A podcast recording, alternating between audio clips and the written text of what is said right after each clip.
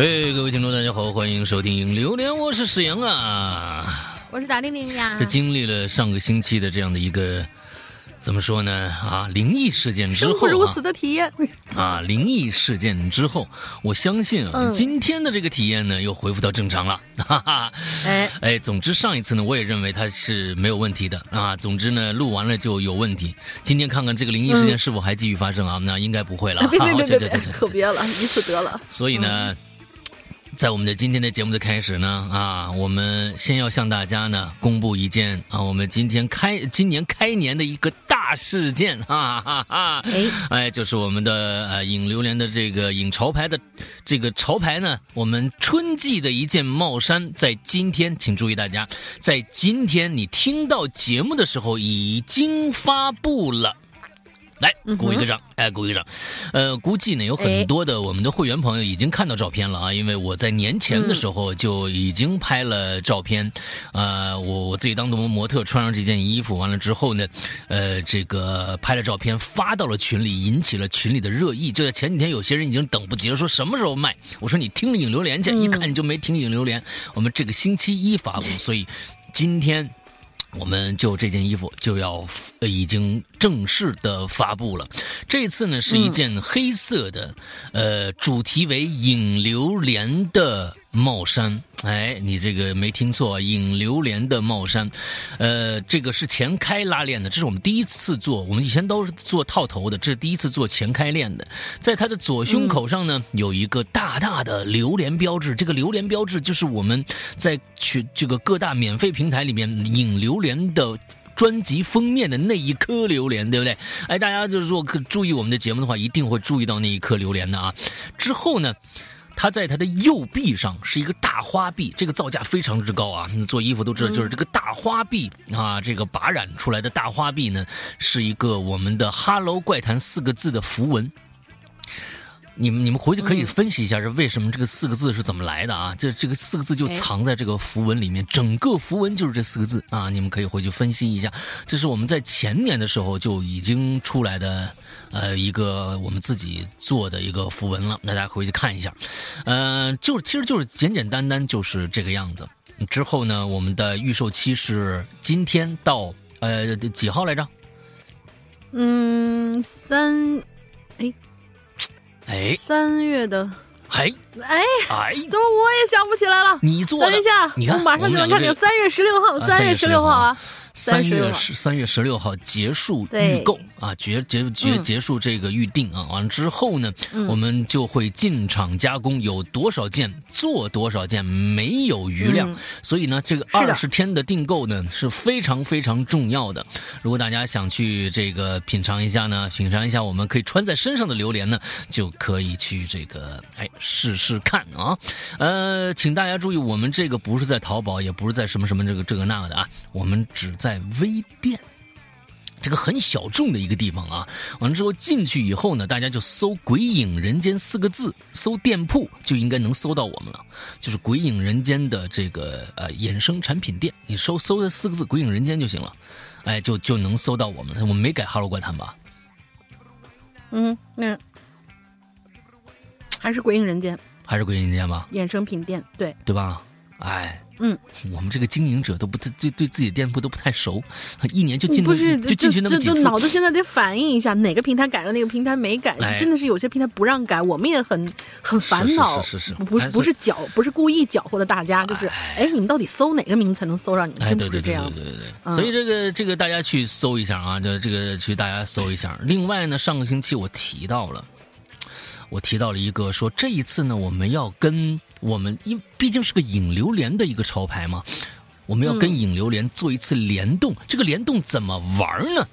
哎，那天我们啊，我们下面的几个工作人员把这个方式方法呢给想出来了。嘿，呃，怎么玩啊？大家现在一定要注意听讲，注意听讲。想想参加这一次互动的，我先说奖品吧。这样子呢，大家就更能注意的去听了。这次的奖品呢，是我觉得跟以前的所有的奖品都不太一样。第一次，第一次呢，是一个就是那种万里挑一的感觉。哎，这个这个这个东西也是个万里挑。你说，那你不是这个肯定就是抽一件你们这次的衣服，对不对啊？免费得一件衣服呗。哎，你说对了一半最重要的不是最后抽到了一件衣服，而是这件衣服的特殊性。我将为这次的互动的获胜者单独做一件。我们这一次的引流莲的这件潮牌的衣服，什么不一样？颜色，我只做一件。只有这位获胜者，呃，不应不应该是一件，是两件，啊，是两件啊。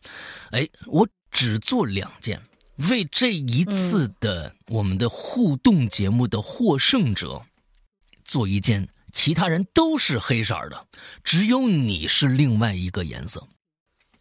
这个够吸引大家了吧？我我觉得我已经使出全身解数了。我跟厂商那边说：“我说你你这个同样的布料有没有其他颜色的？”他说有。我说能不能单做一两件那个颜色？他说：“哎。”完了之后呢，我们又有一一一段话啊，完之后就。反复的在说，我说我怎么样我想的啊？这个件就怎怎么样弄的？他说，他说，啊，为一个颜色的衣服啊，完了之后再开一个，因为它拔染的那个那个东西，就拔出来的颜色不知道是不是一样的，所以还要做实验，所以这个成本要高很多很多。我说没关系，我说我要的这个结果，我想让这一次的这个活动的那个获胜者变得万里挑一的感觉。是的，所以我们这个成本很大啊，很高，嗯啊，跟不是那个咱们这个批量的那种黑色的那个。就我觉得，可能在网上订过那种，哎，比如说我我我我有一个小玩意儿，我想做一批，但是第一个开模费，嗯，是很贵的，嗯，大家应该都有这个概念，嗯，所以就等于是我们开了模，就只有手里那么一个两个，嗯，就属于你的，对，这样。所以呢，你就能够理解了。哎，所以呢，这一次我们的奖品是这一件跟其他黑色完全不一样、另外一个颜色的印钞牌这件衣服。OK，对，奖品我介绍清楚了。那么，开始怎么样来玩？有两种方式，它有两种方式。现在呢，大家很多人就想了，哎呀，嗯嗯，那个我也不太会写东西，看来跟这个奖品跟我无缘了。哎。别急，跟你有缘，跟你有缘。我们先说，我们这一次呢，这个抽奖啊，一共分两波。第一波，嗯，在我们的影流连上；第二波在另外一个地方。哎，接着往下听啊。第一波，影流连，什么时候开始？从这一周其实就开始了。现在我们这一周将留下一周的新话题，这个新话题。其实就是我们《哈喽怪谈》过去的《鬼影人间》，已经做了第十二年了。讲讲嗯，你和鬼影之间的故事。哎，就这么简单啊！我们呢，希望大家不要不要为了抽奖而来写那个，就是我爱《鬼影人间》。就一句话就完了的，我爱诗阳哥，不爱大玲玲，就是这种啊，这种这种彩虹的这种，对吧？绚烂彩虹的这种啊，不不就不要有这种的啊，多写一点，多写一点感受。另外呢，不是你写了哎就能有的，咱们这个留言的这个方式，最后怎么样评选出来那一个人万里挑一的那一个人呢？是。大家请请先记住怎么样给我们留言啊！这个很多人是不是还不知道？想参加这个节目还不知道，请去关注我们的公众号“哈喽怪谈”。哎，公众号“哈喽怪谈”，对，关注了公众对公众号，关注了以后，在它左下角就有一个留言，点上去就一个本期留言，点进去以后就是本期留言。你一看哦，是这个关于十二年的《哈喽怪谈》十二年的这个这个帖子的话，哎，你就在底下留言就行了。这样就能参与我们的节目了，就能参与我们的这次抽奖了。而这次最后怎么评出来呢？是我们将会把我们选中的这这个这个大家留的这个言啊，全部置在前台，大家都能看到这些留言。之后大家去点赞，点赞数最高的那一位，将会是我们的那个选出来的那位选手。这个是全凭大家的 能力，个人能力啊。我觉得这是我们不参与。以前每一期节目，我们选出最佳是我和大玲玲选出来的，那个是有个人的这个倾向的。所以这一次呢，全部交给大家，大家觉得哪一篇好，就给谁点赞，点赞最多的那个人将会拥有这件衣服。当然呢，呃，一些什么，我觉得那些一些水的玩法呀，什么请请水军呐去点赞呐，什么这个那个的呀。我们我们我们不提倡啊，但是呢，我们也我们也没法管，所以大家就各显其能吧。这个 啊，大家各显其能啊，真的没法控制。哎，对对，我们不提倡，也不也没法管，所以大家就各显其能，看看最高那位能点到多少，好吧？这是第一个。哎，第二个有很多的朋友啊，我觉得嗯，我这个不会写，那跟我就没什么太大关系了。但是我运气挺好的，哎，来了，运气这件事儿啊，真是说不准呐。所以呢，我们将在 A B C D 小破站上，A B C D 小破站，我我说的是什么？你们都知道吧？啊，都应该都知道啊。A B C D 小破站上面进行一次抽奖。哎，这个可凭运气了啊！就凭运气了啊，都没有主观的东西啊。我们这个、这个、这个这次都是在让大家去评，或者是凭运气。我们将会做一次抽奖，而抽奖呢，你必须成为不是 A B C D 小破站的会员，而是必须要成，这不是我们规定的，是他们平台规定的，你就必须成为我们这个频道的那个小会员，好像。反正就是那种一个月好像六块钱，好像这样的一个最低钱那个那个价格，就就是这个了。我没办法，我要做抽奖，他就必须就就用这种形式，我们没其他的办法。这这不是我愿意的啊，呃，哎，你对，呃，不是我愿意的，所以大家呢就可以去关注我们，成为我们那个频道的哎那个会员，之后就能加入到我们的这个抽奖里面来了。什么时候抽？呃，我现在跟大家定个日子啊，大家记记记记一下这个日子。这个日子那一天，我会在我们的频道发出一个帖子，不是视频，是一个我们的那个帖子，呃，就是图片的那种帖子，里面就包含着抽奖的这个链接啊，请大家注意啊，应该我我告诉大家是在，哎，找到了，请大家注意三月。十一号，大家一定注意记住这个日子啊！三月十一号，也就是下下周的周一，下下周的周一，一定记住这个日子。那当当然了，我们这个抽奖会持续最少一周的时间，只要在十一号到这个 下一周的再再下一周的周一之间，你都可以去参与这个抽奖啊！不是那一天，只在那一天，只不过是从十一号开始这个抽奖。好吧，维持一周的时间，最后我们也是抽出一个人，这个抽出抽奖也是官方抽奖啊，是随机的抽奖。一周就是十八号的时候，对，到十八号的时候宣布，就会知道谁得了这个啊这件衣服了。两个，那两个我都说了。这是我们这一期非常非常重要要跟大家说的这么一个事儿，请大家一定注意，一定要来，啊！这次我们这次的奖品真的是玩的很大啊，我们不惜重金啊来给大家做这个东西，所以呢，OK，大概就是这个样子。哎，对，还要补一句，榴莲的请大家注意，我们只留两期，也就是两周的量，也就是两万字的量，谁先写，谁排在前面，谁入选的机会就大，所以大家赶紧去写。赶紧去写啊！我们因为只我估计大家一听的可能都去写了，所以可能很快就到达了这个这个这个数值了。所以请大家注意，一定啊，一定注意，好吧？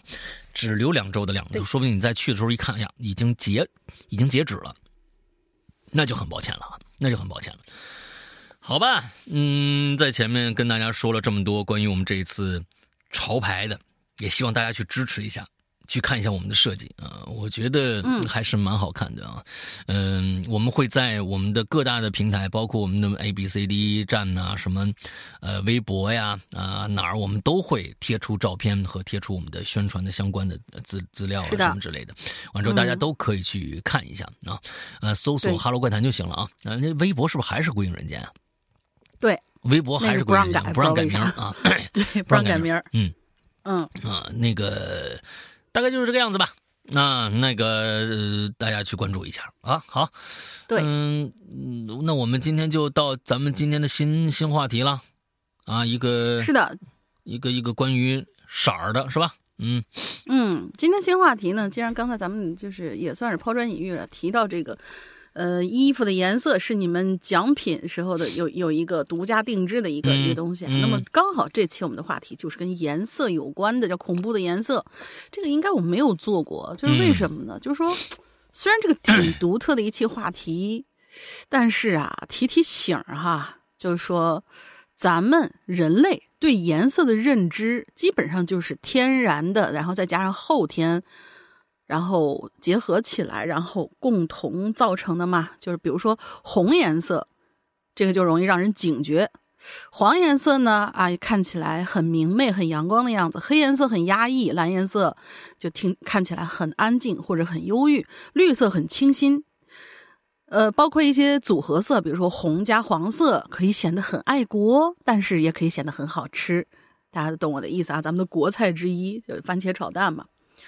然后黄色加黑色，什么红加黄好吃？对，你不吃吗？对不对？番茄炒蛋吗？咱们嗯嗯，咱们出去为国争光那些不都也是番茄炒蛋那个颜色的衣服吗？嗯，那么黑色加黄色呢？这个配色其实看起来挺酷的，但是也有可能也能提高你的警惕。比如说那些警戒线，就是黑色加黄色嘛，大多数还有红色加绿色。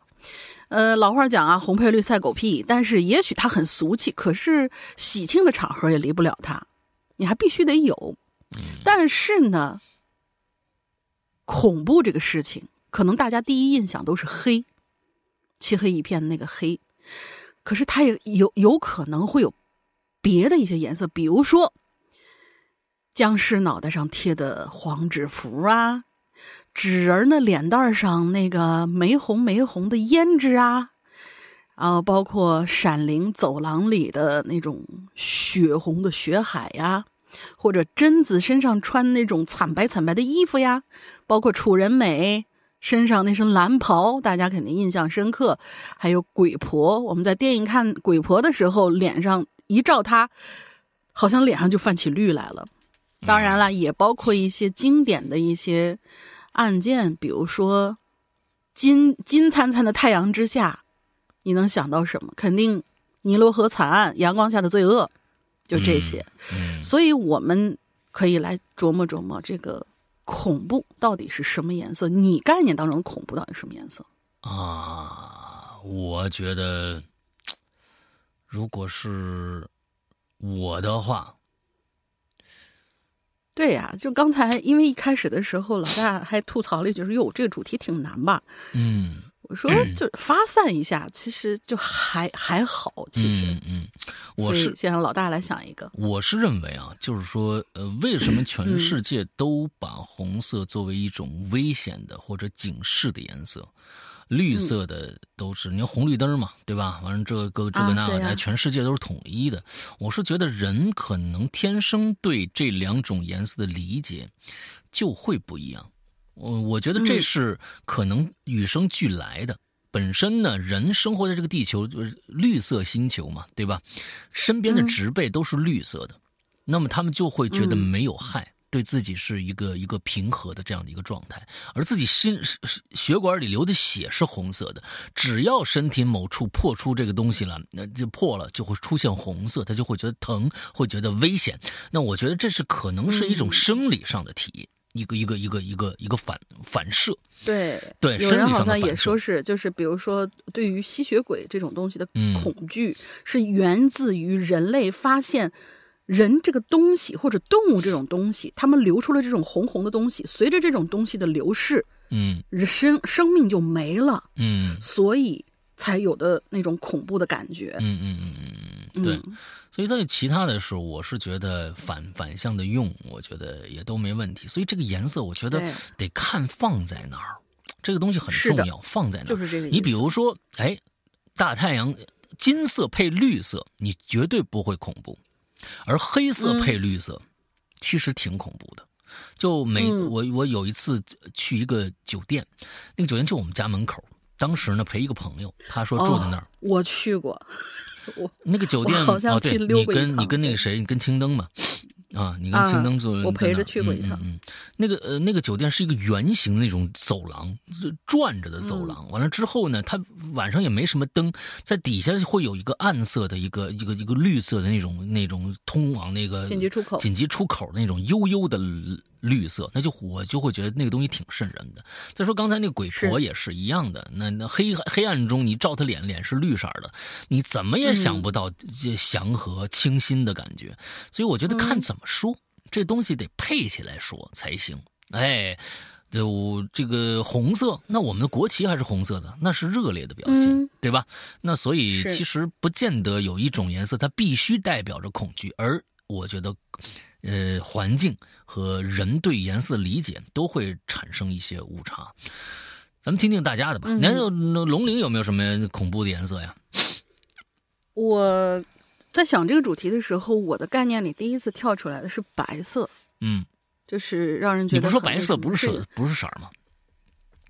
啊，为啥白色不是色你不是说白色和黑色都不算色吗？啊，谁说的？你说的，你是以前就这么这么跟我说过啊，我记得清清楚楚。嗯，就是，嗯，这个白色给我的一个阴霾是呃阴影啊，是因为一个事件，嗯。那是让我第一次感觉到就是绝望和无助的那种事件是什么呢？就是有一次我上班烧了吧唧的呢，我戴了个美瞳，但是我我眼神很好啊，就是俩俩眼都是二点零，但是我那天就就就找了一个那种灰色的美瞳，嗯，哎，感觉戴上特帅，然后上班去了。结果那天上班当成瞎子了吧？我我平常呢又是用眼时间比较长，然后回去以后这个就。直接没有摘，我不知道这个东西不摘是有危险的，因为我没有这个概念，我也没有这个隐形眼镜的这种经验，我没摘，我就睡着了。第二天刚好，第二天刚好是个周末，呃，眼球里头倒也不至于。然后这第二天早上起来的时候，我一睁眼，双瞳，我发现什么都看不见啊，眼前是一片雾。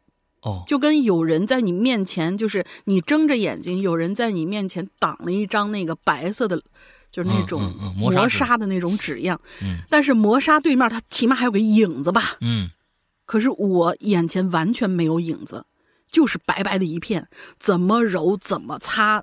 我我这回知道我的那个眼镜片肯定是在里边，然后我就摸着瞎，我就赶紧把它给给抹出来，还好没有粘到眼球上那种。嗯。但是我整个那一上午，起码是一上午，我早上起来吓得我在那儿，还好我当时住家里，我爸妈都在，嗯，然后我说爸救命，我那个我看不见东西了，因为我以前眼睛是做过那个近视手术的，嗯，我爸就觉得哎这个会不会是后遗症？但是仔细想那么多年了，也不可能后遗症，我没敢告诉我家人是因为隐形眼镜。啊！然后我我爸说得吧，我我我今天赶紧那个，我以后就养你了。刚刚好是个周末，还好刚好是个周末，我就就想着能够好好睡一觉嘛。结果没想到第二天早上会这样。嗯，就还好我爹也在，然后开车带着我去到我原来做手术的那家医院。嗯，说你赶赶赶紧给我看看怎么回事。这个医生给我验了半天光，只能说是啊过度疲劳吧，然后给你开点那种，比如人工泪液啊，或者说是那个散瞳剂啊什么之类，让你的肌肉放松一点。但是他也确切的说不出到底是为什么，我就只能是在我爸的就这个拉扯之下，就像一个瞎子一样，但是我眼前全都是白色的，一直到了中午的时候，那个雾感觉就慢慢慢慢散掉一样。就是哦，呃，你能看出一个影儿，不知道，到现在我都不知道。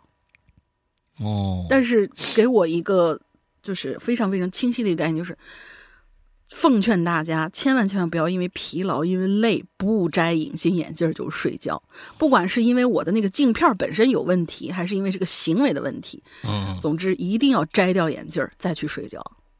我那个真的是，嗯，还好恢复了啊，恢复的就是跟跟跟原来肯定是没有啥区别的。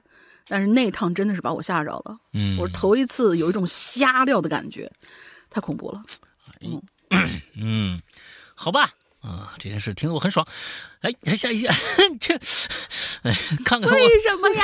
真的是，看看我们的鬼友啊，都发生过什么样的事情啊？嗯嗯，这次我们在念所有的稿件之前呢，先来宣布一下，我们二零零三年的最后一个月的冠军是川天宇。同时啊，因为就是过年啊之类的，我又生病啊，就就没有来得及弄这个事情。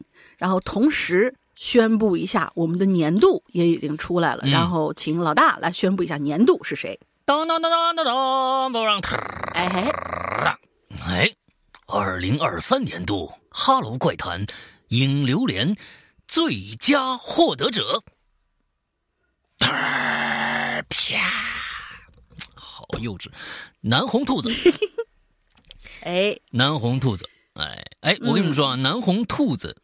嗯，得了最佳，并不是因为它是我们目前来说，我们的这个影榴莲嗯月度最佳奖品的提供者啊。大家现在 这个对对对，这个真的是没有这个这真的是不记名投票出来的结果。对，哎，这确实是南红兔子呃。而且呢，我还要再说一下，现现在大家呢，如果收到那个我们年度的不是月度的那个那个奖品的话呢，那个那个五路财神那个小牌啊，都是南红兔子。手工画上去的，对，手工画上去的，所以呢，大家一定要珍惜啊，珍惜。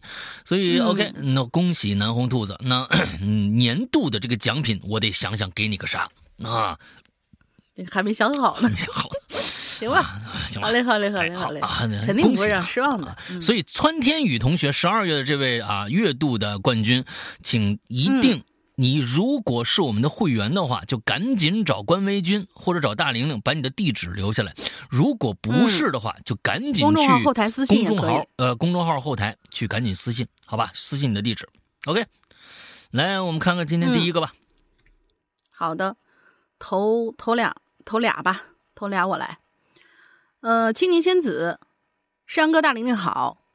这个我大晚上刚关了灯准备睡觉啊，一刷手机，嗯。蹦出了新的榴莲题目，问什么颜色恐怖？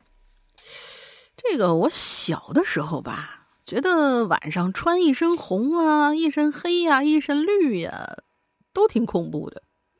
后来觉得，嗯，黑色恐怖。嗯，就比如说咱们《鬼影人间》A P P 那个 logo 那色儿，我觉得就挺吓人的。建议把它换成《哈喽怪谈》那个五颜六色的 logo，可能会吸引很多人下载呢。哦。今天我又觉得白色很恐怖了。北京啊，又下雪了。明天一早开开车出门又要打滑了。去年冬天下的那场暴雪，我的车上个坡，踩足了油门都上不去，不仅上不去，还往下出溜。还好后面没车啊，真是吓死我了。这皑皑白雪，曾几何时我还是很喜欢的。但是自己开车之后，就觉得这下雪也太烦了。嗯，得嘞，明天又是考验我技术和运气的时候了。祝我好运吧。爱你们，所以说，我觉得 遇到极端天气啊，因为，呃，我不知道这位鬼友在哪儿，在北京呢。其实像今年这样下过两场大雪的时间并不多，挺罕见的。对对，这个我觉得在我的记忆当中，可能每年如果北京能下一场大雪，都已经很不容易了。不过呢，还是要提醒，这其实我是觉得对于东北的朋友啊。应该是习以为常的一件事情，也就是说，在一下大雪，他们就自己就知道明天我到底要不要开车了，因为确实很危险。我们看到了这个这个呃小视频上很多那种车子就自己在滑，他根本就刹不住了，已经完就自己在往前滑行，咣咣咣就就只能是自由落体的那种撞撞了啊！那我是觉得，在我们可能没有太经历过大雪天气的。那个也没有什么太多应对的这个措施的时候呢，大家尽量就不要开车了，千万不要考验自己的技术，因为到时候你的技术根本就就就管不上事儿。它不是说我踩不踩刹车的问题，我到底踩几脚刹车，怎么踩法的问题，那根本就你到时候你你你完全是控制不了这个方向的，它就滑下去了。所以我是建议，呃，这个各位啊，要不然你就装这个防滑链，要不然呢，你就干脆就公共交通就好了啊，也别添乱了。确实别添乱了，也因为你大雪天出去肯定堵车，你何必在路上堵着呢？呃，干脆就公共交通就得了。啊，好，嗯，下一个，下一位同学叫浮鱼，他说是黄色儿。小的时候啊，过年回老家，过年好热闹的。那时候大家都跑到院子里，我们几个小朋友就在忙碌的大人脚底下跑来跑去，转角就碰到了当时正在杀鸡的我的大舅。啊！他一侧身儿，刚被割了脖子，那鸡呀，甩着身子就跑了。哎呀，鸡血溅了一身，手上都是血。大舅呢，就在后头追这个没死透的鸡，而我呢，盯着正在喷血的鸡头。那鸡眼睛上的黄颜色，眼睛里的黄颜色，就成了我心里最深的阴阴影的颜色了。哦。对，最后绝望之前、死前的那个那个眼神是吧？眼，对对对对。小时候我也见过杀鸡，因为这个小时候基本上就是我们那大院里边，谁家过个年呢什么的，在家自己杀个鸡很正常。啊，嗯，哎，把那鸡抓着，抓着鸡翅膀，把那鸡脖子往后一拧，嗯，用那抓翅膀那手抓着鸡头，咔在前面脖子，我我这描写的挺挺详细是吧？咔在前面来一下，嗯，哎，就往那个碗里倒血。你看，其实电影里边也也见过这个这个情景，对不对？嗯，说实在的，我对这个这个这个小时候看这个的时候啊，有一种全身冰冷的感觉。就突然之间觉得，嗯，鸡是液体的吗？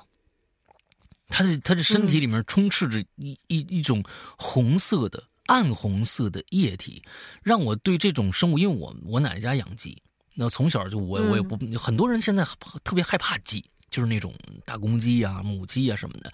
哎，我从小也不怕这个东西，然后一看，哎呦，这个我们家那大公鸡，它身体上里边是这样的吗？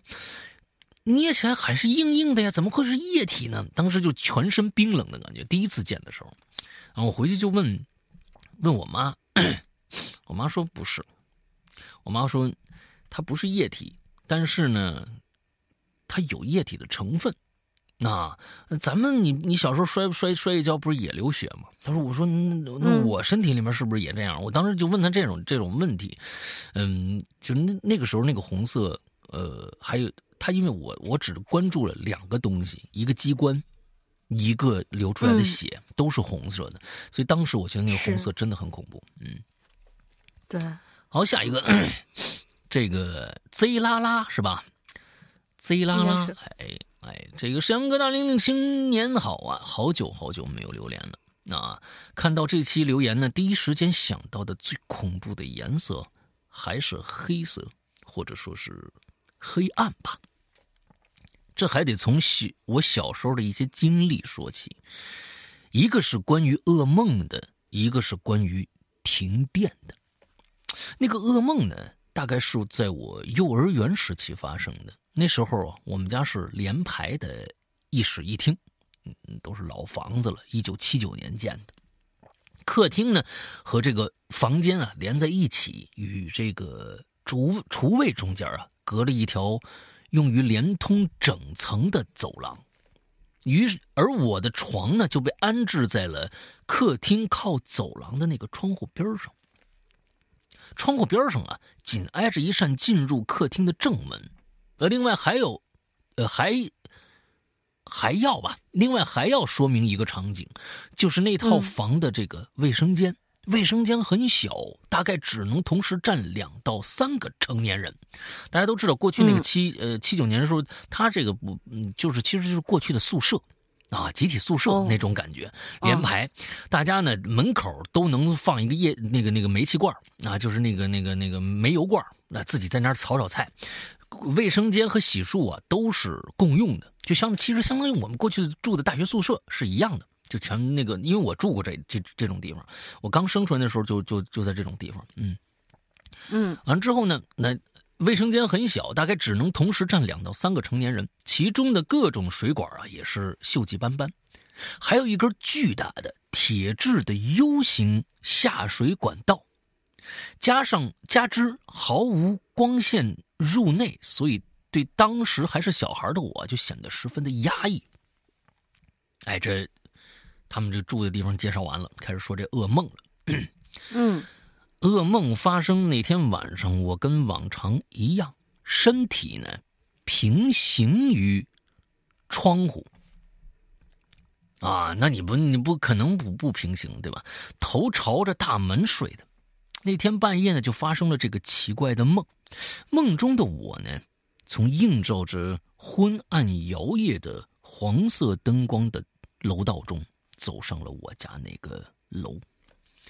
随后呢，眼前就出现了一个带有木门的这么一个楼梯杂物间，哎，就是那个楼梯斜面底下有那么一个门哎呦，里面有杂物间，就哈利波特住那地儿。啊，嗯。嗯。出于好奇，我在梦中啊打开了木门，画面便切换到了一个黑暗的房间，隐约中呢，我能感知到那根巨大的铁质的。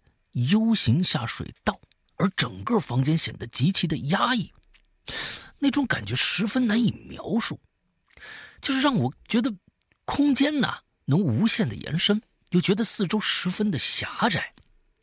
顺着感知，我便抬头往上看，就在感知触及到 U 型下水道的一瞬间，这铁管这 U 型铁管啊。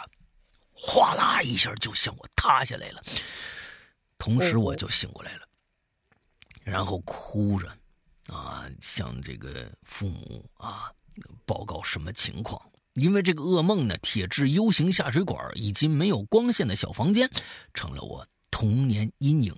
哎呀，那完了，嗯，变不了哈利波特了，嗯。其中还有一个引子，就是走廊过道和入呃和入室门啊，就是入室门就是一个大门吧，啊，就你家大门吧。大家都说梦境照进现实，我有时会想，现实也能进入梦中。前，呃，大家说梦境照进现实，嗨，你这这这这这说反了，你这个，那其实就是因为你有现实才能进到梦中啊。害怕的是梦。照进了现实，那是少数情况，前面后边这是多数情况啊。前两个场景呢，有可能是我的意识连接到了某个物体上，我便看到了他走进了我们那栋楼，走上了楼道，看到了木门。而最后一个场景，则是我的意识回归，而我感知到了他，最后则是触发了某种新身体的保护机制，细思极恐。这。细思细思极恐吗？好，特别棒。你不是说有俩吗？还有一个关于停电的吗？你只写了一个，嗯，啊，你只写了一个，是不是在后边啊？不知道啊。这个，总之呢，啊，非常感谢啊。这个，啊，是，呃，做梦可不就是这样吗？你你看着啥了，晚上就做着什么，梦着啥了。你平时可能就膈应那 U 型下水道，是是晚上就就就做了这么一个梦。哎，对对对，这很正常啊，不用细思极恐啊，那挺好。嗯。来下一个，是是，梦里的事儿嘛，都是假的。对，嗯，来，大波奔的马甲，老大大林好，我是老大林好，嗯，好，挺好，挺好，这个缩写不错。嗯，是是是，我是巴波奔。说的颜色啊，其实我最喜欢五彩斑斓的黑，哈哈哈。平时爱分析脉轮和。色彩心理学，所以对大部分颜色都是喜欢的。本能的最爱是单色黑。平日里呢，用其他颜色的原则呢，只要是搭的好看，尤其是搭黑色好看，就会比较满意。嗯，比如说黑粉色、黑紫色、黑蓝色、黑绿色都很好看，那是中性色，一般都是百搭。但是纯粹的黑白，我就会感觉到不适。啊，比如说那种古早的恐怖片里带点滤镜的脏脏的黑白，还有红绿，就会感觉到有种中式恐惧的本能的害怕。啊。还记得有一年去欢乐谷参加所谓的万圣节期间的限定啊，乐园里完全布置成了中式恐怖那种氛围，又是白底黑字儿。啊，哎，真的那是不错呀，不错。然后又是红灯笼啊，让我一整晚都感觉心里很不适。不知道有没有跟我一样的鬼友？我觉得一样的鬼友恐怕不多，一样的。就是普通的还没有成为我们鬼友的同学们应该不少。还有一次呢，去逛一个网红瓷器工厂，里面有一个区域是书法区，四面墙和天花板还有地板都是铺着白底黑字的书法作品。嗯，这种很像是就那种那那那种什么日式的恐怖片里面的那种，呃，风一吹那种场面。我一下子还以为是个灵堂呢，真是吓得要死。其实我爹也练书法，家里免不了呢有很多白底黑字儿。对但完全没有想着把他们跟恐怖凑在一起，呃，更没有想过铺满整个屋子，瞬间就变得诡异起来了，简直生理不适。总而言之呢，就是我对色彩的恐惧，其实都来源于中式恐怖的那种心理投射。嗯，应该很多人都跟我一样吧。色彩这个东西确实用好了，会给生活带来很大的快乐，尤其对于外貌协会的同学，容易着。容易着相的同学来说，今日分享到此结束。我喝我的橙 C 美式去了，啊，就是一个橙色配咖色是吧？期待节目，祝大家新年快乐。呃好吧，欧了，饿了，嗯，好吧。嗯，哎，我觉得这个，你看，我觉得这个挺好的，就是说。呃，万圣节干嘛要弄那些吸血鬼啊、大南瓜呀什么的？哎，你反正就是鬼节嘛。我要是真的是，如果这个有一些地方，比如这个欢乐谷那年这个呃万圣节期间的这个限定，全都弄成中式恐怖，我觉得挺牛逼的。现在如果真能把中式恐怖的一些精髓能够提炼出来，用在装饰上，其实我觉得是一种挺难的一个事儿了。因为咱们本身自己本身就就没做过这些这些东西，而且近些年来，这些嗯一些限制吧，对吧？哎，也大家不让，也没人愿意去就在这上面琢磨。人家愿意再让我们去，我觉得我们去是需要鼓励的。人家确确实把这些东西提炼出来，挺不容易的，那挺不容易的。嗯，哎呀，这东西下面这位挺长啊，这位挺长，对啊，一不留神好长啊。盐空气啊，这是咸空气。这位名名名 salted air。嗯，这个山哥、龙玲姐，新年好！这是我自从二零一九年开始关注《鬼影人间》，也就是现在的《哈喽怪谈》以来的第一次留言。哇哦，潜水这么多年没有留过言，纯粹是因为本人太懒，不想码字，再加上生活实在平淡，没有什么可供谈笑的故事可以分享的。这次想给大家分享一个我在美国佛罗里达经历的一个十分。恐怖的故事，哎哎，咱们看看国外的故事啊，哎，嗯，因为我男朋友啊，现在都在这个什么东西。哦嗨，是我和男朋友。哎，现在如果只有男朋友的话，那就那那就不好说了，你知道吧？哎呀，这个中国的语言博大精深呐。因为我和男朋友现在都在美国读研究生，这这就没有问题了。因为嗯，因为我的男朋友现在都在美国读研究生，那这个是问题就大了去了。嗯，都在啊，因为我和男朋友现在都在美国读研究生，所以呢，我们经常在课余时间。啊，会去到彼此的这个城市去探望以及游玩。哦，你们去了美国还是异地恋是吗？嗯，那挺不容易的。大约是在去年的七月份啊，我飞往了他所在的城市，准备度过一周的时间。他的学校位于佛罗里达北部，虽然地理位置呢处于美国的东南端啊，但不靠海，所以呢没有所谓的冬暖夏凉。我就称我的呃男朋友为小王吧。这好不容易给人起一名字，还是这这么不顺口。小王啊，小王啊，小王呢，修读的专业呀，不同于平常的专业，既没有固定的课程表，也没有像普通大学生一样在白天来到学校上课，天黑之前回家。有些人可能猜到了，他修读的是导演专业啊，哦，导演专业，嗯。导演专业这么不务正业的吗？嗯，并且他的学校授课采取的是项目制，啊，就人家出去就是每天就是拍片那这挺好啊，跟咱们不一样。也就是同学们组队完成一个拍摄的作品，每人呢各司其职，互相的照应。而在而有过片场经历的人呢，应该都知道，想要轻松高效的早结束、早收工，几乎是不可能的。一天不在片场待够十二个小时，都无法完成拍摄进度。在那个炎热的夏。暑假啊，小王呢便是这样昼夜颠倒的上片场拍摄，有的时候呢被排到白班，有的时候呢则被排到晚班。我去找他的那几天呢，他正好被排到了白班，所以呢他即便早早的便要，所所以他早早的便要出出门工作啊，却可以在凌晨之前结束回来睡觉，不至于昼夜颠倒。也就是说，你们俩几乎就没有什么太多的交集。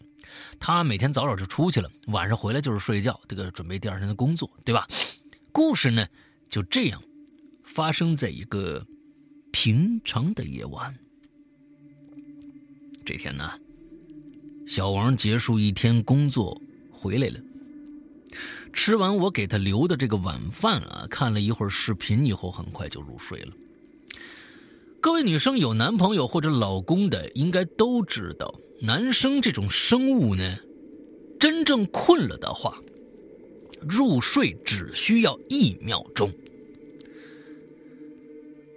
各位作为人类 的话，我觉得这不分男女吧，啊，这东西没有什么，没有什么性别歧视可言啊，啊，这女生困了一样一秒钟入睡啊，这跟男生女生没关系啊，哈哈，嗯。一开始呢，打了一会儿鼾之后，很快就安静呼吸了。这时儿，这个时候呢也不早了，于是呢，我也准备收拾收拾，关灯睡觉。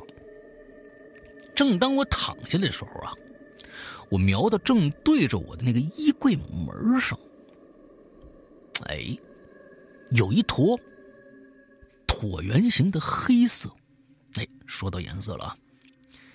安安静静就在那儿停着不动，丝毫不想对我造成伤害。你为什么觉得那个东西会对你造造成伤害呢？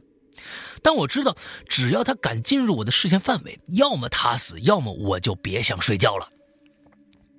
大家应该猜到了，这个北方人一般呢，他他没见过他，他猜不到啊。这是一只平淡无奇的佛罗里达的南方小强。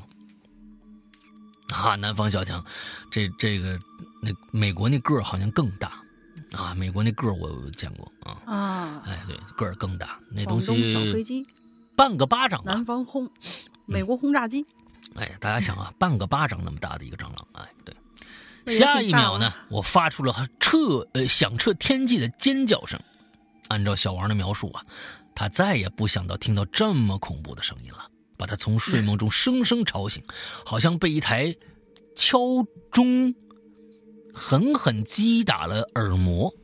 啊！小王非常懵逼的揉了揉眼睛，醒过来，看着被吓破魂了的我。下一秒，小王的耳膜和神经再次被重创，因为啊，那蟑螂啊开始朝着我飞过来了。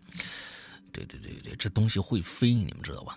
哎，你们去过南方的话，那个那个那个蟑螂，你本本想就是我我拿鞋底给它拍死吧，怎么着的？突然飞起来了，那我天哪！而且是朝你飞过来了，朝面门就飞过来了。第一次见到这种生物的北方人一定会害怕的，因为那个东西，我靠，真的是很恐怖，我特别害怕这个东西啊！我 再次发出了震天响的尖叫。我于是呢，疯狂朝小王求助。他说：“你一定要把他给弄死了，不然今天我就把你弄死。”啊！我相信此时啊，相比对于小强的恐惧，小王更不想碰到我恐惧的惊叫。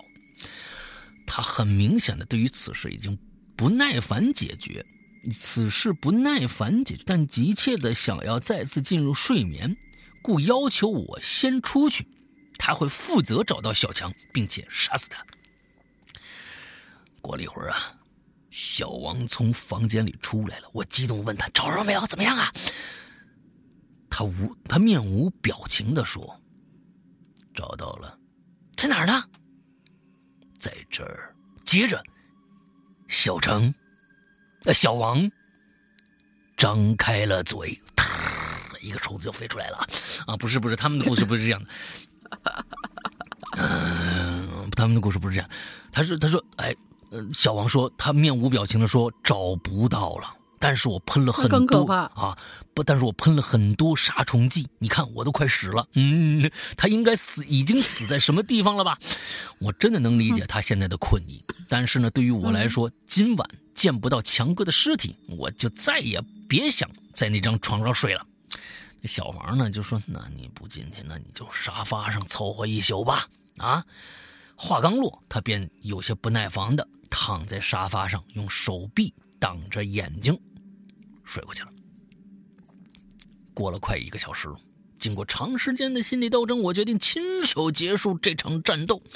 我相信各位如果有害怕蟑螂的，应该都清楚啊，都能理解这种无人替你而战，所以你只能亲手结束你的恐惧的悲壮的这个悲壮感啊！我就挑了一把手柄很长的扫把。我跟你说啊，这东西没用。哎，你自己写了，你看看。这东西一点用没有啊！后来事实证明，这个工具打蟑螂没用。他自己写的。哎，我拿一个很长的这个扫帚护在胸前，大义凛然的踏踏上了回房间的道路。我战战兢兢推开门，敏捷的扫视了一圈，没有发现小强的踪迹。按照小王的说法，他喷了一圈杀虫剂以后，应该很难留小强的活口了吧？但我也不能轻敌呀。于是开始用扫把的那个手柄端扒拉起床下的被子、地上的衣服，尝试找到小强的踪迹。可忙活了一阵子没找着，于是呢，我放下了一半的警惕，想着这小强可能藏在或者呃他已经死在了某个犄角旮旯了吧。可正当我转身。眼神也被带到了扫视了半圈之后，无意中我好像察觉到什么不对劲，就在放满凌乱东西的电脑桌上，睡前刚用来喝水的陶瓷星巴克水杯里，我定睛一看。啊，就是这后面就是他那尖叫声啊，然后第三次发现了我男朋友描述的那种恐怖的尖叫，他就就又叫起来了。那不正是强哥在半杯水里折腾的吗？哈哈。水杯的直径也就十厘米左右，强哥在里面如同勃然大物，四五六厘米的黑色身躯在米白色的陶瓷杯壁上十分的醒目。他还没死呢，还在挣扎呢，但是离死已经不远了。我相信强哥还是有战斗的经验的。他闻到了这种让他窒息的气味以后，他想爬进一个水杯，让那清水洗刷他身上的毒气。嗯，那这这这这这都是我编的。啊，我觉得强哥当当时的强哥应该是这么想的啊。嗯，事后呢，就是我叫小王过来，合理啊，对，把他处理掉了。我原本以为小王啊会将这杯水连同强哥一起冲进下水道，此生不复相见。没想到小王连看都没看一眼，哈哈，直接抄起书，抄起本书盖在杯子上，风风火火拿着走向门口，泼出去了。哎，我就问他，我还以为他喝了呢，啊还好还好是泼出去了，还好还好泼出去了啊！完了，喝了以后才发生刚才我说那一幕啊！你看，你张嘴，嗯啊，哎，就就就就我就问他，我说，哎，你你看都不看一眼小强在不在里边啊？我刚才看了他一眼，我都都都吓死了啊！后面都没有确定。后面都没有确定他是否飞走了没有？万一他逃走了呢？万一他下次还来找我们呢？小强呃，不是小强去了。小王淡定极了，根本不屑于回答我这个问题。对于他来说，比解决小强更重要的是解决我那无处安放的尖叫声。我也将信将疑，重新躺回床上。哎，开始一段无梦的睡眠。此后，据小王说，小强再也没有光顾过，倒是偶。偶有小壁虎啊、小飞蛾之类的与他作伴。我说：“还是养只猫好了，猫什么都抓，什么都吃。”你这样对待猫，这都反正我们家猫是什么都不抓，什么都不吃。啊，对不？猫什么都抓，我信。啊，它对这个飞过来的一些虫子呀，它确实感兴趣。但它大多数情况下是玩的，玩到死吧那东西。对对，猫还是有一些误解啊，它不吃，它它它它是人家。哎呀，猫不是傻子，不要把那个动物想成傻子。什么东西能吃，什么东西不能吃，人家清楚的很，比咱们清楚啊。咱们觉得好吃的东西给人家，人家还不一定吃呢，对不对？像我们家花花啊，那罐头。罐罐那是猫咪的，一听“罐罐”两个字就命都不要了。罐罐，哎，罐罐，我们我们花花看都不看，一口不吃，只吃猫粮，哎，就是这么这么啊血性的一个一个女儿啊。我们的我们花花很牛逼啊。你像我们家汤圆，当然你说人家人家猫不不不纯肉食动物，人家就喜欢吃素，人家就喜欢吃菜叶子。我天，那个醉菜叶子，我的天呐，我们家不敢养花啊，不敢养花，那叶子全让它吃了。啊，那叶子有的有的我查，我说这叶子到底对它有没有害呀？啊，人家有些叶子就不吃，人只吃他自己能吃的东西。呃，吐就吃完了以后还呃干哕两两下，这他也不知道。你给他吃过猫草没有啊？他们都是乱咬花，好像是因为就是猫草，它就疯了，它就它就跟遇到毒品一样，你知道吧？猫草对于猫来说，对呀，太恐怖了。其实猫草的那个呃概念就是吃进去，然后辅助它把那个草把那个毛球吐出来嘛。它那个那个猫草其实就是大麦芽。大麦苗是啊，对大麦苗，它简直简直就跟见了见那什么一样，我天哪，嗯，蹭啊，你咬啊什么这个那，哎，不管它了。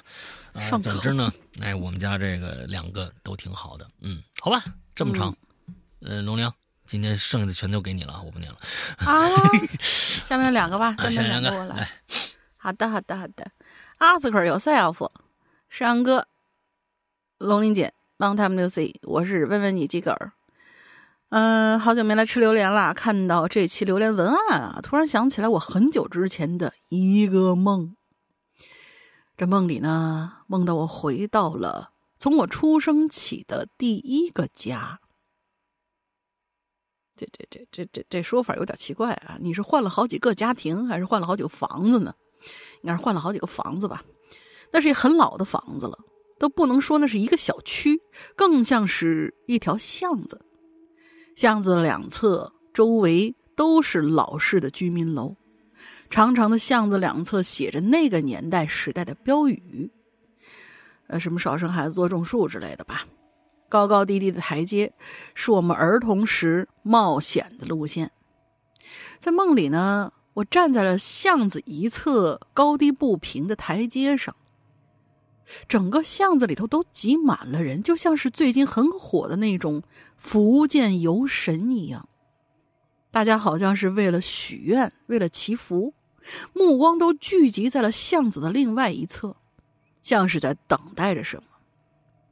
突然一阵敲锣打鼓，十来个穿着清朝格格服装的人，脸涂的煞白煞白，眉毛黑黑的竖在脑门上，脸的两侧红彤彤的，然后就分别骑着二八大杠。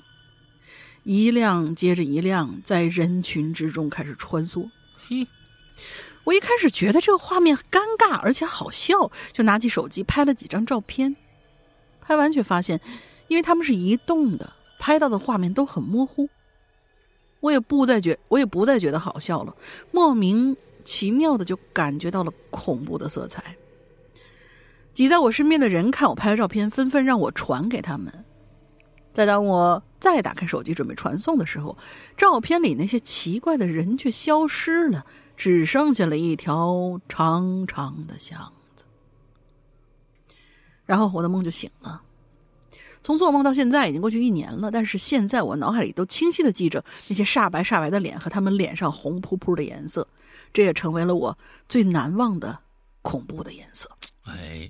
这实际上就是纸扎的那种颜色嘛，嗯，就纸扎娃娃的那种颜色。你说说，都是穿着清朝的衣服，完了之后在那一条很古老的巷子里边，骑着二八大杠自行车，嗯，哦，这个情景还真的是蛮有意思的。嗯，大家看过芙蓉镇没有？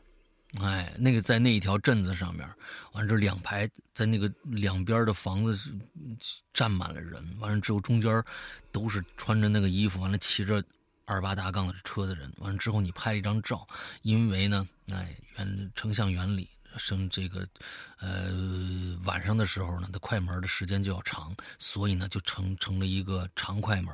所有所有这些人都是拖着影子的，嗯，拉着线的那种。哎，还挺恐怖的。哎，我想象那个场景，我还真的是挺恐怖的。嗯，是是是。好，来下一个，下一个停。诗阳和龙鳞好呀，这期谈什么颜色最恐怖？想了想啊，我觉得在颜色。在颜色之中，我感觉到恐怖的是灰色哦，就是那种模模糊糊的灰色，或者说是一种灰色的感觉吧。就比如说寂静岭那种灰蒙蒙的雾气，嗯，又神秘又未知，也因为看不清前方，被灰蒙蒙的雾气笼罩，就会有忐忑不安的恐怖的感觉。嗯。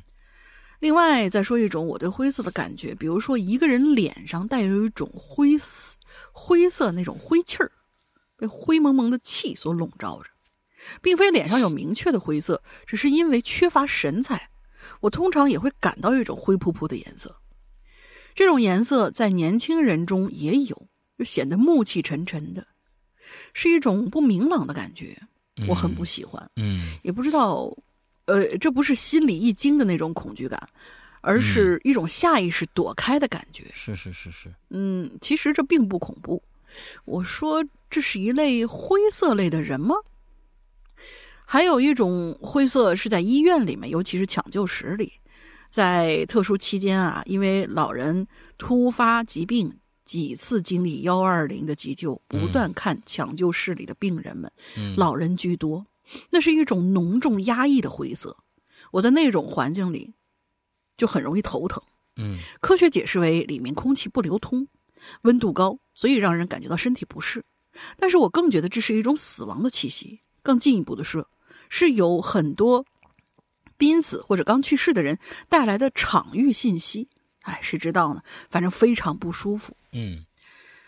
嗯，其实灰色本身是一种高雅柔和的色彩，但此处我说的是至于某种情境之下会产生的那种灰色的感觉，温温乎乎的，就让人很不舒服。所以啊，我喜欢明媚的颜色和明媚的人。最后，我想说，诗阳和龙鳞如果用颜色来形容的话，应该是柠檬黄色，清新，令人愉快。就说到这儿啦。再会啦！这对于两个讲恐怖故事人来说，并不是什么好的形容词。嗯，柠檬黄。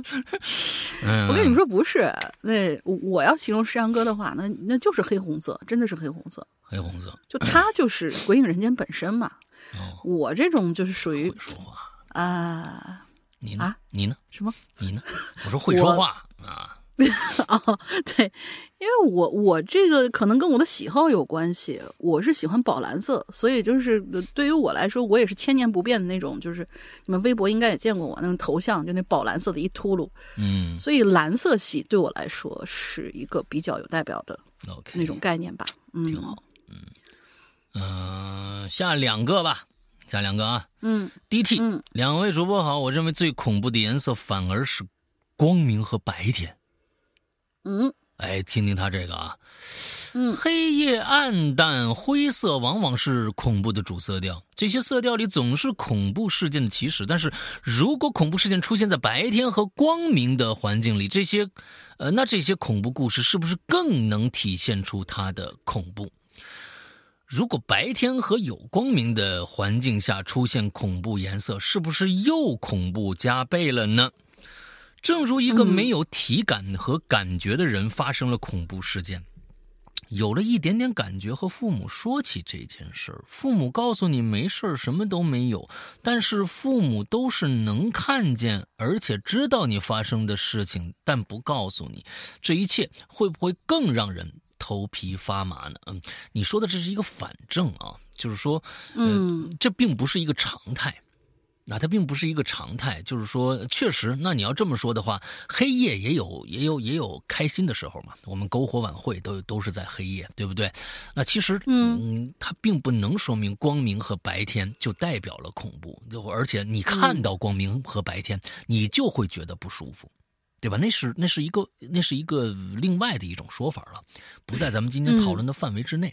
那是对。下一个叫 P P P P 啊，四个 P。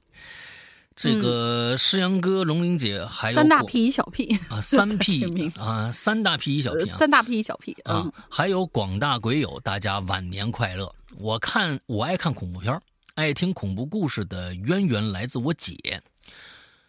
小时候啊，也上个世纪九十年代了，改革春风吹满乡啊，完了吹到我们这个穷乡僻壤，街头多了许多录像厅，播放的电影呢，十有八九都是港台片其中有一大类就是恐怖片哎，或者是鬼片除此之外呢，我们这儿的本地电视台啊，会开设一个单独的频道，中放专放当时流行的这个电影电视剧。呃，我们本地人称之为呢闭路电视啊，就对。闭路电视，这这都叫闭路电视啊！哦，哎，因为片源自然是盗版，不可声张。这个闭路电视呢，也只有我们本地可以收到信号观看，不是？是是，应该每个小城都有。对，这根本不是跟盗版没关系，哪有那么多那个那个那个盗版戏 那什么呀？现在的是吧？你现在你现在你们看咱们国内的那个那个那个那个娱乐节目，那是明目张胆的盗版，对不对？娱乐节目它不是说形式啊，而是里面用的音乐。啊，用的音乐全都是，全都是各种各样音乐，一搜一个准儿。什么哪个电视剧里的哪个电影里面的那种 OST，随便用啊，真的是。那也是盗版嘛？那他不怕盗版这个事儿，他不是因为盗版，是就是自己弄个闭路电视，就是小小城里边自己自娱自乐的一种形式啊。这个闭路电视呢，也只有我们本地能收到信号啊。这种闭路电视呢，在我们周边每个小城都有。我想。那就是把整个小城都变成了录像厅，在长达数年的时间里，在千家万户的荧这个荧光屏里面闪烁。我姐呢和她一众女同学啊，经常结伴去看这个恐怖片，经常并且经常讲鬼故事吓我。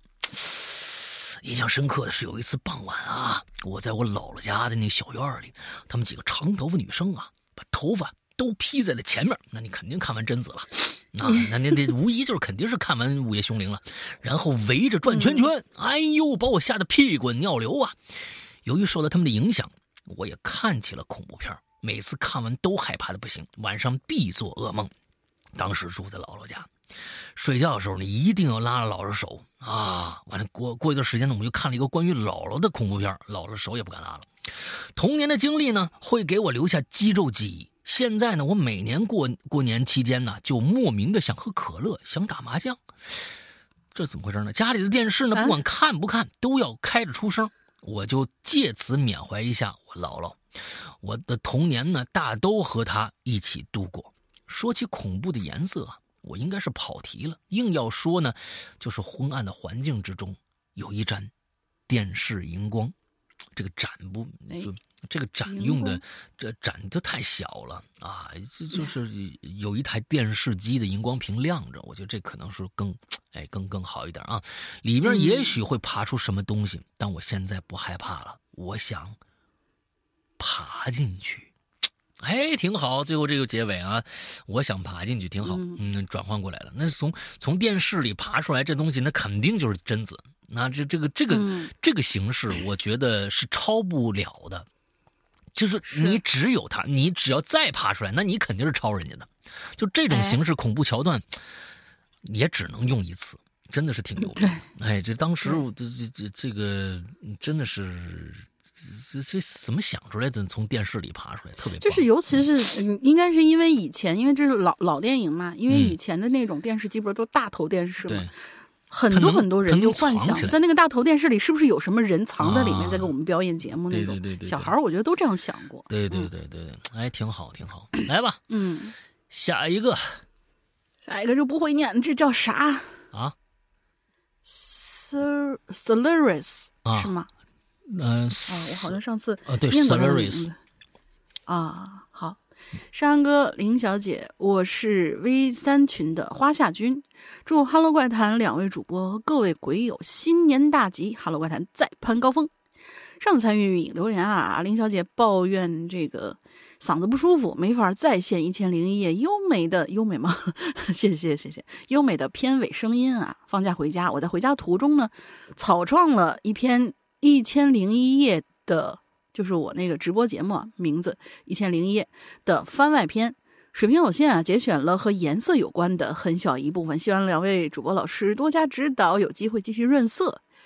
来，以下就是《一千零一夜》番外篇之。午夜铃音节选。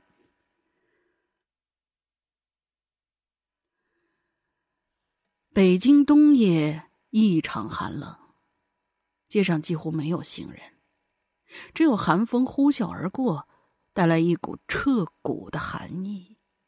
夜幕已沉，知名惊悚悬疑广播剧女主播阿玲正在录制春节前的最后一期节目。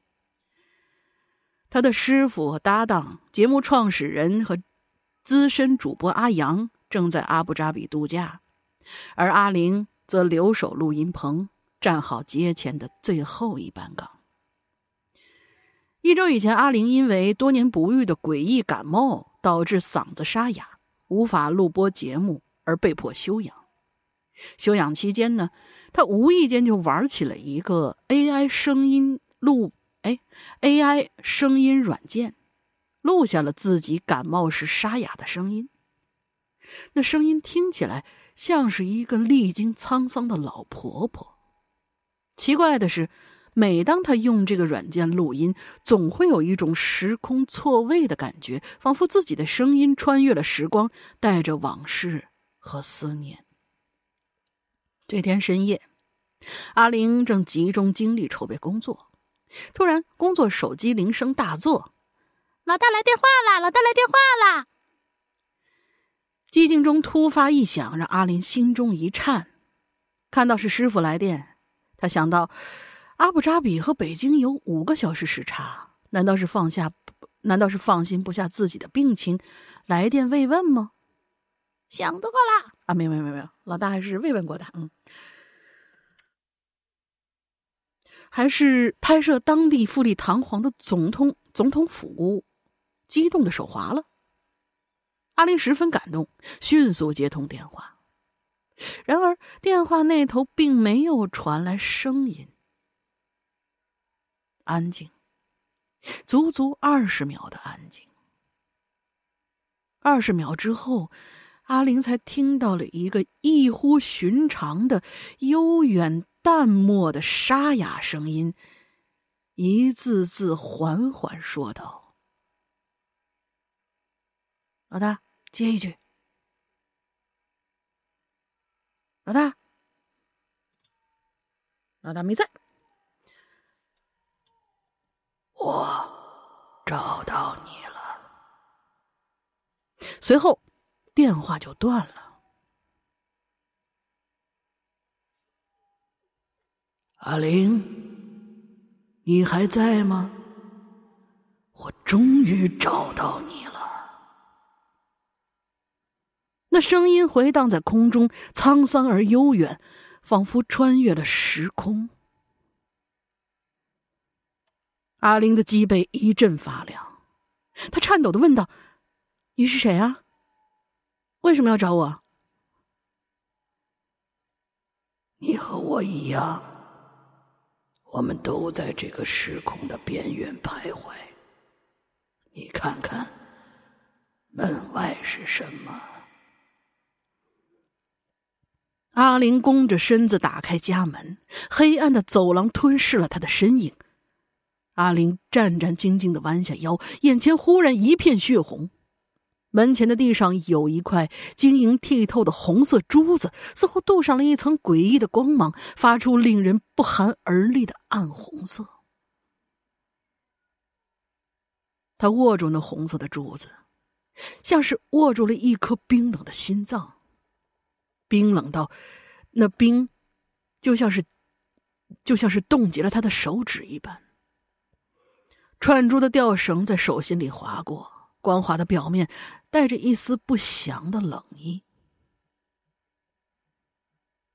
旁边放着一张纸，上面凌乱的字，上面凌乱的字迹写着：“听说你嗓子不舒服，给你寄来我在泰国偶遇的一颗红珠，祝你早日康复。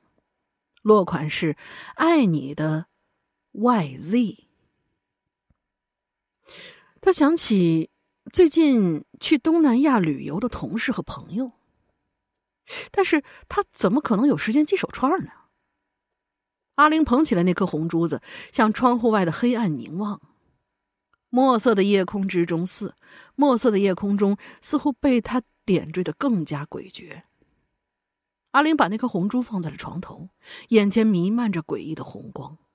那红珠子看起来很华美，却带着一种令人颤栗的气息，让阿玲觉得头开始剧烈的疼起来，仿佛有无数根针刺在，呃，无数根针尖儿在他脑海之中刺痛。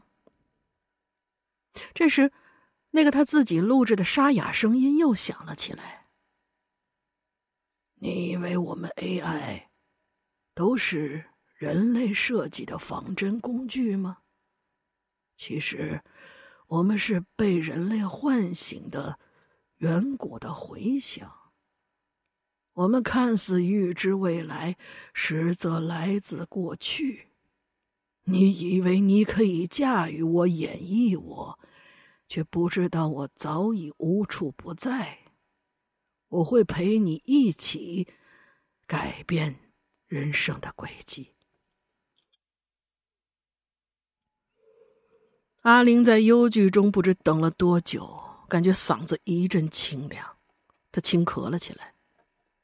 她惊讶的发现，自己的声音已经开始恢复正常了。她抬起头，一束光打在床头，那红珠子闪烁着耀眼的光泽。他不禁恍惚起来，红珠似乎……掌握着某种奇异的力量，让他陷入了前所未有的困顿之中，重新审视自己做过的节目和自己的主播人生。啊，这就结束了。好的，后面就是 结尾。刚才你听到的是《一千零夜》恐怖精选，夜幕降临，侧耳倾听，脑洞大开，百鬼夜行，《一千零夜》每周一和周五九点霸占你的听觉。嗯，那是那味儿吧？嗯，好了，这是我旅途随手写的小文节选啊，校对马虎见谅。最初呢，想给大林复述《一千零一夜》片段语音，所以凑了这个故事。为达到呃字数，为让字数达标呢，符合主题，删去了五分之四。啊，好吧，恳请两位老师指出不足啊，继续改进。嗯，那个纸条落款的 YZ 呀。可以指英子，也可以指感情依恋的网络用语，像 AI 和人的关系，算是一个一语双关的小彩蛋吧。最后祝怪谈的大家龙年行好运。OK，这个 AI 啊，然后说到这个 AI，他就开始畅想这个 AI 是过去的一种产物，是吧？不是未来的产物啊，嗯，也挺有意思。嗯，最近这个 AI 呢越来越火了啊！上个星期我还说到这个美美国这个啊最新出来这个视频的编辑啊，嗯嗯，总之呢，我是觉得嗯 AI 这个东西不管怎样，嗯，我们没办法，我们只能拥抱它，我们抵抗它是没有用的，不管它是从哪儿来的吧，过去也好，未来也好。嗯，我们是没有选择的，呃，因为人类接受新鲜事物的时候，总是一开始都是由于恐惧的那种嘛，尤其是像这种，它已经其实这是另一种形式的恐怖谷，我觉得就是太过于像人，以至于让人觉得恐怖。对，就因为它要取代的是人，所以呢，嗯，呃，它要取代一部分人的。啊，他侵犯比较简单的或者怎么样的工作，现在已经不简单了。其实这个从从呃，ChatGPT 啊什么出来以后。嗯，我我我用过它，它当然现在我一直没有没有用它最最高的那个四点零，因为那个那个挺贵的，一个月二十美金呢，所以我还没有定。那我想定一个月试试看，看看嗯，它到底是一个什么样的强大的一个一个状态。我曾经用 AI 曾经试过写写小说，但是是完全不行的啊，这个是完全不行的。所以说它还没有到达人的感知，为什么？呃呃，最近的这些呃一些做视频的，就是这个还是 ChatGPT 这个小组做出来这个东西，那么让我吃惊，那么让我觉得不可思议，就是因为它有人有人的感知了，因为人的感知是什么？就是审美嘛。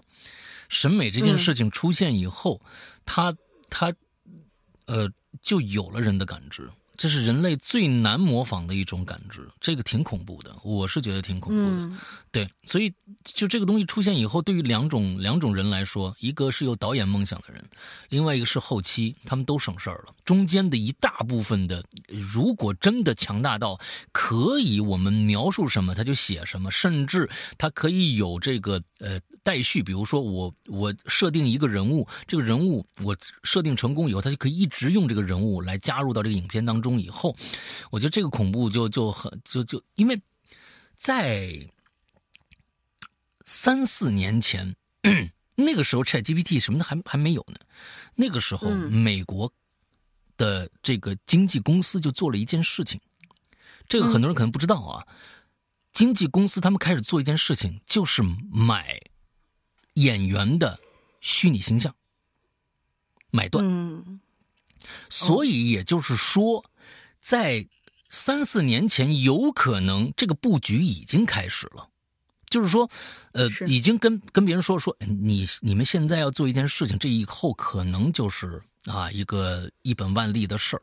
那你找一些有名的一些演员去买他们的虚拟形象，买下来以后呢，嗯，不用他们演了，以后他永远活在荧幕上，只要你想看谁，我就可以把他变成谁。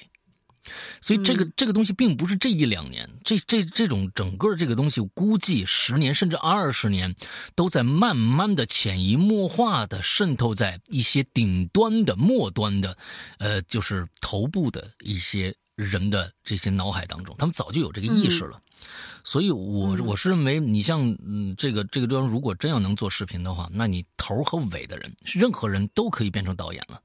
中间的化妆演员、呃，布景、录音师啊，录音师还需要，因为他出来应该是没有声音的。我觉得应该是没有声音的啊，应该是一个一个默片，你可能自己要去配配声音、配音乐。嗯。所有这些东西很多全部都省掉了，那不会，那肯定会给很多人带来一些恐惧，啊，这些恐惧其实我们并没有办法去呃去控制，因为我所以我们现在的所有人，并不是说我们现在也就就放弃吧，啊，那以后肯定被取代了，我们更那什么？现在我们需要学习的是比过去更多的知识来去驾驭它，比如说我们要比要学会比他们更高端的一些审美来。来去控制他们如何出到一个一个别人出不了的那样的一个片子里边去，所以，我我是觉得这事儿不是抗拒，而是我们从现在就要开始了解它，千万不要把它，因为它已经变成了一个一个屋子里的大象了，它已经在那儿了，我们无视它没有用，我没有用，所以大家尽量的能够触碰它，就去多触碰它。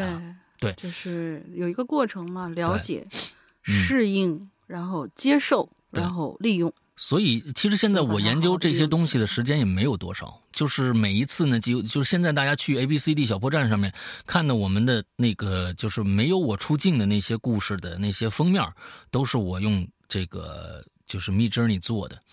呃，我也没时间去研究它。呃，这里边有很多的门门道道，其实它就跟编程，其实也是个编程的一个思维，啊，有各种各样的关键词啊，或者怎么样去研究它，能出到一个令你满意的图像，那是那是这这也是一个专业。它并不是一个简简单单，大家是想的说哦，我描述一下就能怎么样了？不是，它其实还是有很多学习的一些门槛的。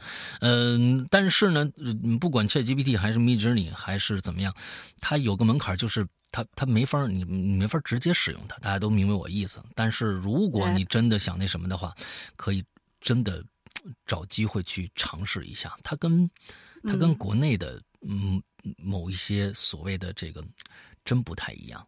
啊，那些就真的还是很小儿科的 AI，真的很小儿科 AI。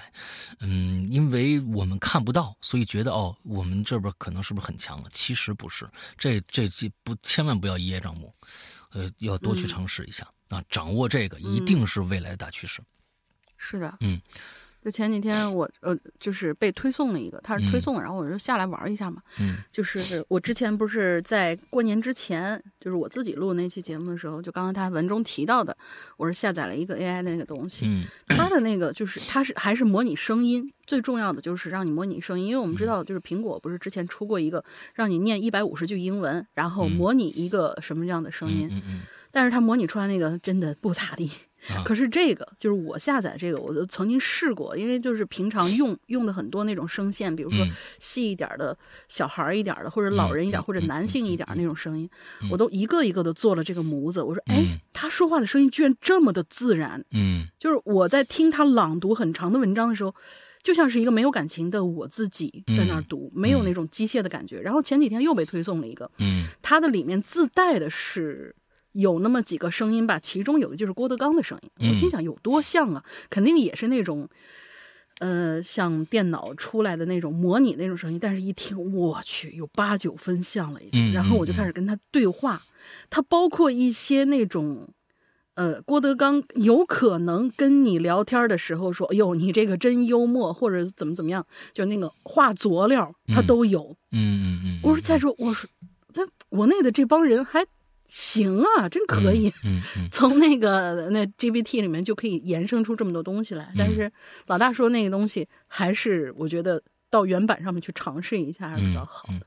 我我想说的还有一点就是，现在有很多的，比如说把你的声音、把你的样子做成，比如说卡通啊，呃，或者是这个什么样子，完了把你的声音做成跟跟用你的声音去朗读什么东西，大家呢还是要相对来说。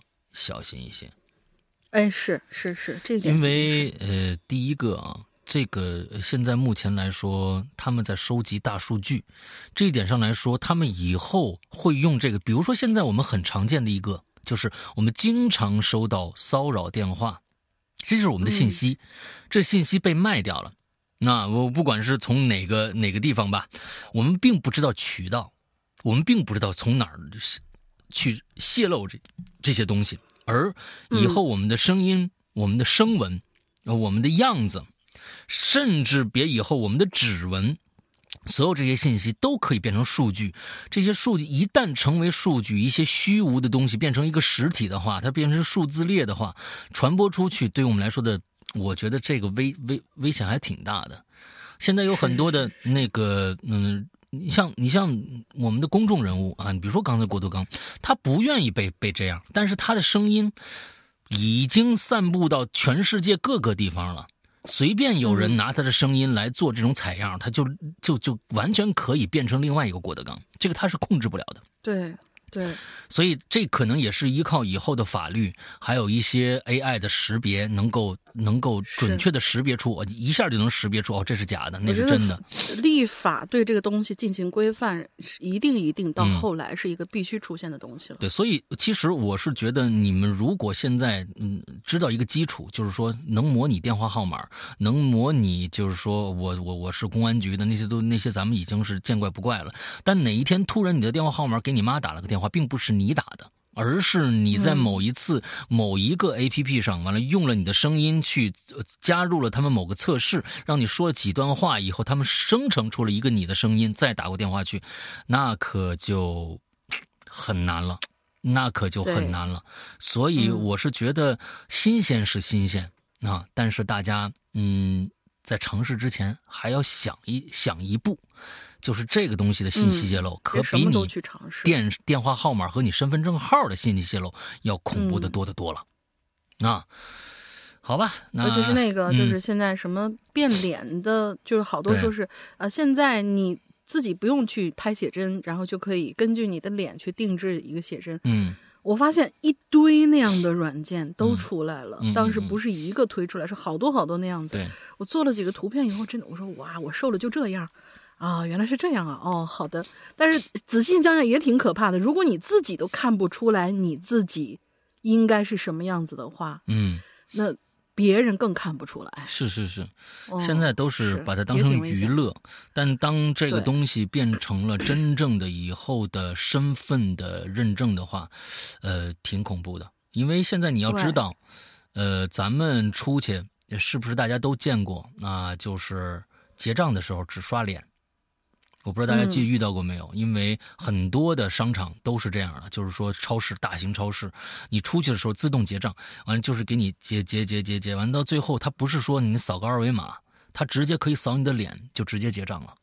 这些东西看似方便，但其实二维码安全呢？啊，其实呃，我觉得安全度上来说不一定有多高啊，不一定有多高。对。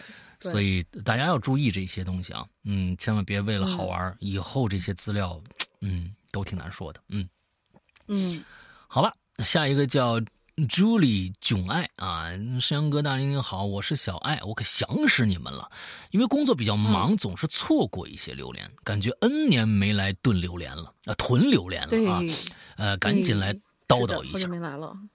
说到恐怖的颜色呢，我最喜欢和最害怕的颜色。是一样的，那就是红配红黑配，正红加黑，那不是刚才我们这个这个 logo 的颜色吗？对吧？对，我对红黑是情有独钟啊。生活当中有很多东西都跟红黑有关系。其实你这个呃红配黑是我这个我最喜欢的一个搭配啊，是我最喜欢的。哎，对，嗯。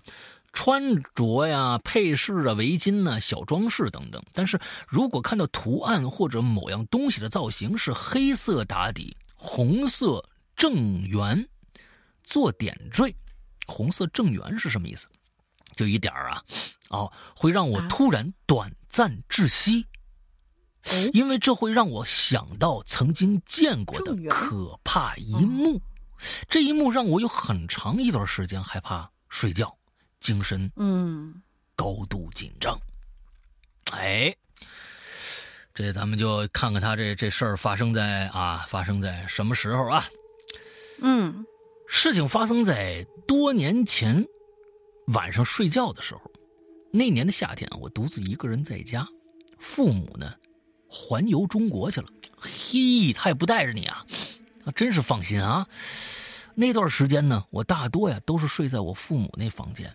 毕竟双人床宽敞嘛，哎，房间布局是这样的：进门啊，斜对角是个 L 型的，一米五长的窗台，宽度呢刚好够坐一个成年人，那也不是很宽啊。哎，床靠窗台啊，床靠窗台 L 字下面短横那一边的贴墙。床和窗台 L 条 L 竖条那边的墙有半米的距离，够走一个人。大家自己想想啊，哎，就是他离这个床离那窗户还有这么哎半米的距离。嗯，我睡觉啊是属于入睡困难的，但是一旦睡着，不管外面刮风下雨、电闪雷鸣啊，都惊惊不醒我的那种类型。然而那天晚上啊。我那正睡得香呢，做梦呢，耳边呢，就突然有一声电流的声音，把我惊醒了。凭我二十年来听觉的经验，我知道，一定是好兄弟路过或者停留啊，什么东西？你认为耳边有电流声是好兄弟过来了吗？是这意思吗？哦，我知道一定是好兄弟路过或者停留。这种事情我已经习以为常了，所以即便把我惊醒，我也没有立刻的睁眼。有什么害怕的心理啊？想想着继续赶紧睡。注意啊，当时我是靠着窗台那边侧睡，面对着窗台。啊，大家就这这个，哎，想一下啊，面对窗台。而然而我的心里逐渐感觉心慌，脑袋可就越来越清醒了。这让我觉得有些不自在，因为跟往常不一样。往常遇到这种事儿，我都很平静，怎么今天居然慌了神儿了呢？就在我心烦意乱的时候啊，我就睁了一下眼，睁这一下眼呢，差点把我魂儿吓没了。就看着一个黑色的人，那就跟那个柯南里小黑的那种啊，全身漆黑，没衣，没有衣服，没有头发，就坐我窗台上，两个比乒乓球还大一圈的发着红光的正圆的眼，哦，这知道了，黑色加正圆，正圆的眼睛正直勾勾的盯着我看。从他体型来看啊，应该是个男的。我感觉他在笑呢，尽管他没有露出柯南里那啊小黑那洁白的牙齿啊，但我感觉到他能吸光。怎么呢？因为窗外啊透进来那个月光啊，路灯的光啊照来照进来，在他身上没有光影，像个黑洞似的。那红色的眼睛虽然是发光的，但是是往里吸的。大家能能能想象的出来吗？我钻进前头，害怕极了，感觉我都快哭了。我可是从来都看不见奇怪的东西啊。那你这个就是只能是你觉得没看到，你觉得电流那个声音判断他是好兄弟路过，只是只是一种呃判断，对吧？就并不是你看着了，应该是啊，好吧，不是体质问题。哎，哎，这个等这时候看到哪儿去了？嗯，看不到奇怪的，我实在想象不出来，能看见好朋友的人，每天见到形形色色的好兄弟是什么感受。我意识到，我不能让他感受到我注意到他了。更不能让他知道我在害怕的，否则我不知道接下来会发生什么。毕竟我对未知的后果负不了责，所以故作淡定的起身儿。你还起身了？去客厅喝水，在客厅坐了大概半个小时。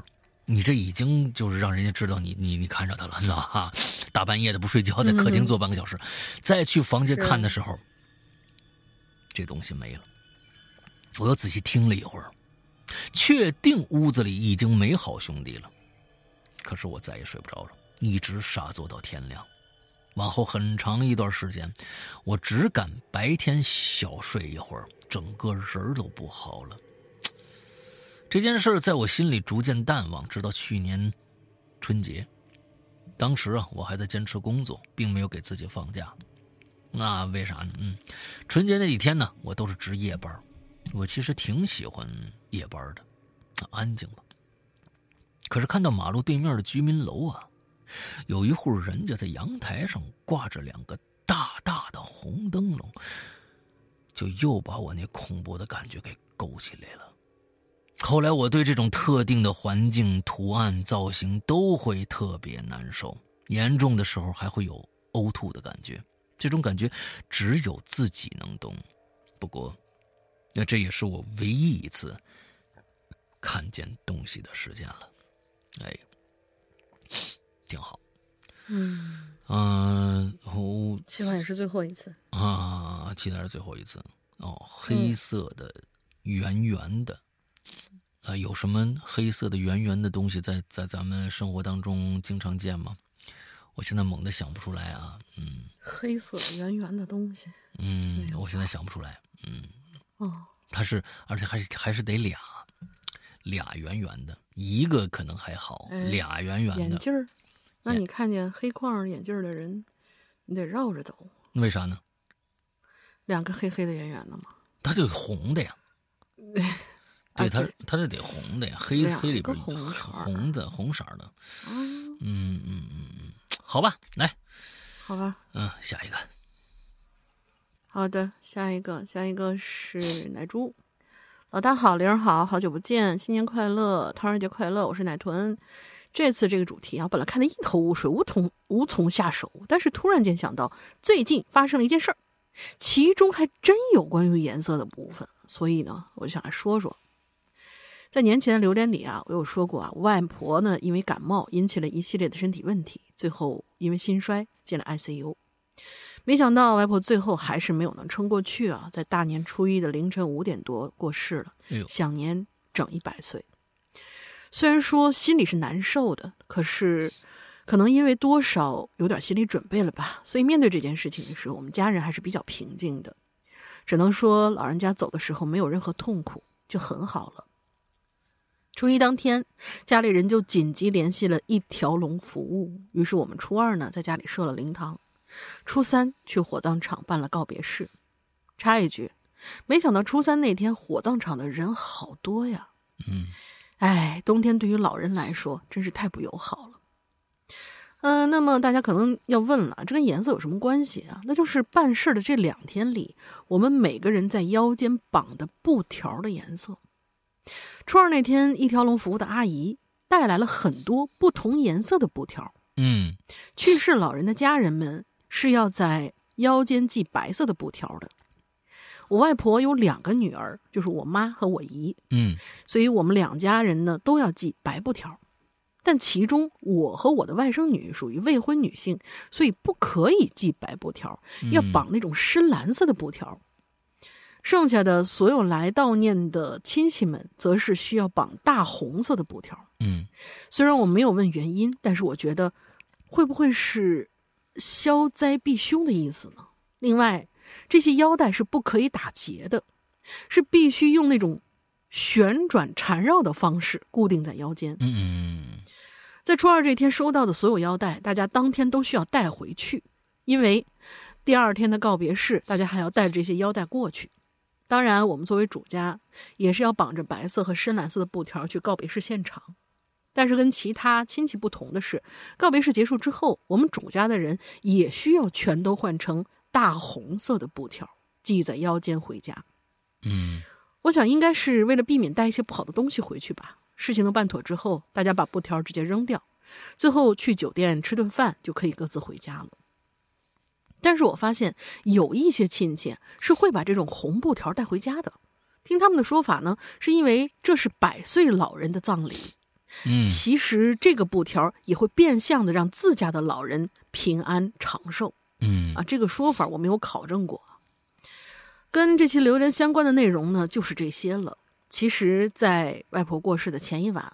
我自己身上还有一些奇奇怪怪的巧合的事件发生，这次我就不写了。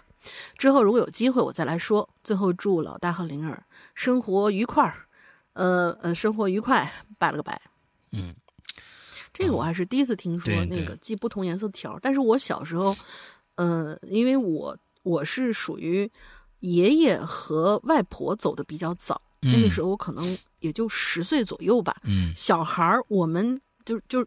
我们概念当中就是戴那袖箍，嗯，一般都是要戴一个那个黑色的袖箍嘛。但是我们会在那个小孩儿会在那袖箍上面绑一个红色的球球，嗯嗯，不知道为什么，嗯，也可能我还曾经带着去上学，人家觉得说是，哎，你家里是不是有老人去世？我说是，那你为什么绑这球球？我说我也不知道，嗯嗯，反正要绑一个红球球，所以反正就是各种讲究。啊，就是说，这这这个讲究啊，我觉得就是尊重当地的习俗就好了，因为这东西没有统一答案。你去美国，人家就穿一身黑啊，黑白就行，啊，咱这儿还要绑带子或者怎么着？哎，你要去南方也不一样，啊，就是说，哎，这可能正好反了，是哎，你们这个这这这说明颜色正好反了，你们这个怎么跟我们这习俗不一样？还就是。这说不好就不是不好听吧，就是说说意思就是，其实那边也跟咱们这边一样啊，那边呢也是当地人管当地的，那我们讲究就就这样，你就别管了。到了北方，我们这边当地的啊土地爷就这么管的，哎，你反正你就要尊重习俗，没错。啊，现在其实这为什么有一条龙服务呢？其实就讲究这件事儿啊，越来越不讲究了。哈，越来越不讲究，他不像当年那个，嗯，村村子里边啊啊，这个生老病死，每人人都知道，呃，就那点事儿啊，该怎么办啊？也那村子里面也有一个掌事儿的啊，经常给人家给人家就是这个啊安排怎么怎么弄怎么弄，都有那么一个掌事儿的一个人，因为。嗯，我爷爷去世啊，我太爷太奶去世啊，都有那么个掌事儿的。那家里人也不太清楚该怎么弄，就听人家就完了啊。什么时候开始呃谁打头？你看我长孙，我就打头啊。完了摔罐子呀，什么这个那。我估计摔罐子这不一定，摔罐打翻儿。对，那不一定是南方也有这个习俗吧？对吧？每一个地方都不一样。哎，这这就就北方就是摔个罐子呀，哎，在前面怎么怎么着，我就听人家就就得了啊。呃，就悲痛是自己的啊，习俗呢，其实是啊，就就是给给给给自己个心安，还给其他人看看啊，要不然人家就说你说你你看这这个不讲究习俗啊，这其实这东西对吧？它不是统一答案，嗯。嗯，下一个叫刀疤兔，两位主播好。说起色彩的恐惧啊，我觉得是当你拍死一只甲虫的时候，流出那些花花绿绿的汁液，那种颜色最恶心、最恐怖。如果满墙满地都是这种颜色，我觉得看上去特别恐怖。对于颜色的恐怖呢，我觉得也要看所处的环境。我小学的时候啊，有一次下午下午没课，几个小伙伴也不知道那跑哪玩去了，一个个的也就找不着人。我那一个人呢，就往这后山走。哎，其实现在看呢，就是一个高一点土坡。嗯，后山呢，是我们几个小屁孩啊最喜欢的地方。哎，站得高嘛。是吧？能远远的看着父母工作的厂房，远处那个池塘啊，早上呢还能听着特别吵那个青蛙叫。再往后，拐个弯儿，啊，沿着这弯曲的土路走上一段，就能看着一片高粱地。这我觉得是吧？我也是五谷不分啊，应该是高粱。再往后有一些桑树、酸枣树。也不知道是不是有人种的啊，反正呢没事呢，我们就去摘点果子。那个时候啊，桑葚呢没现在这么大啊，红色的居多，入口呢酸甜。再往后走会经过一片坟地，我没事就会看那坟地上那墓碑啊，上面刻着什么。那时候什么也不懂，就指着那那个墓碑上那字儿就念。看看谁认的字儿多，嘿切，倒霉孩子！好在那个时候啊，没做什么特别出格的事儿。过了这片坟地，再往后走，就是一大片的草地和零星的树木，偶尔呢会看到一群羊啊，在那儿吃草吃草。这一天啊，那小伙伴也不知道去哪儿了，我也闲着没事啊，我一个人啊就往那山上走。一边逮蚂蚱，一边追婷婷。随着光线慢慢暗下来呀，周围除了草木，一片的寂静。突然呢，一两声狼嚎从远处传传来。你你你你你你你到底住哪儿啊？啊，不是你这怎么还能有狼嚎呢？那感觉一股股寒意袭来。平时你住的比我还偏 啊！树平常树木这绿绿色，天空蓝色，都感觉那么的陌生，恐惧由内而外就溢出来了，飞奔着就往家里跑。哎，这就结束了是吧？啊，这次留言又晚了，不知道能不能看到，赶紧再说一个吧。我现在觉得呀，这人红啊，才是最恐怖的事儿。就是人红是非多那个人红啊，人红是非多那人红，你永远不知道怎么会有那么多人会站出来指责你红的事儿，啊！以现在热辣滚烫为例，贾玲的片子我很喜欢，初二看完就发朋友圈了。然后呢，果然不出所料，过两天大量负面影评接踵而来。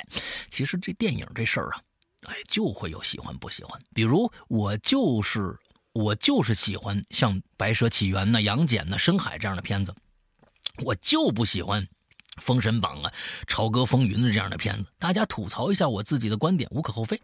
但是有人抓着这个贾玲过度营销不放，我也觉得是挺酸民的。我在几个主播下面留言挺这个贾玲的片子，然后有有说我根本不懂电影，也有给我点赞的。看着网上评论互怼，看得我呀挺开心的。那不管怎么着吧，虽然人红是非多，但是呢也算是有地方能评论，看留言挺欢乐的。结尾啊，元宵节留言，祝两位主播身体健康，祝衣服大卖，祝鬼友努力皆有收获。特别想看看大玲瘦身的样子。早安，嗯啊，这个哈喽怪谈，好，谢谢。这看来这是一早写的啊，一早写的啊。就说说说说后面这事儿啊。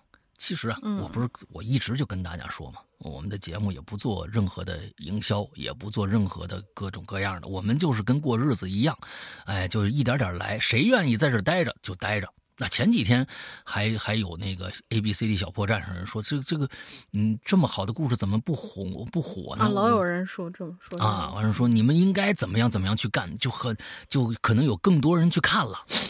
我我我我就给他那次我给谁就就最近给的我说这不是你就来了吗？你不是喜欢了吗？你不就留下了吗？哎，我们就喜欢这样的人来，啊，也不希望那么多啊，大家就是因为我们红了才来的，并不是因为我们红了才来的，而是因为我们的作品好才留下的，这才是最 最扎实的喜欢。人数多少对于我们来说可能并没有那么多的重要性啊。再说这个贾玲这片子，现在呢，我发现了啊，并不是。大家看到好像贾玲那个片子那个负面的信息那么多，其实啊，大家注意到没有？有一点上来说，我不知道这算不算一种悲哀，或者嗯，是一种这就是人生常态，就是极左的人占百分之五，极右的人占百分之五，中间全是中间派。而中间派不发声，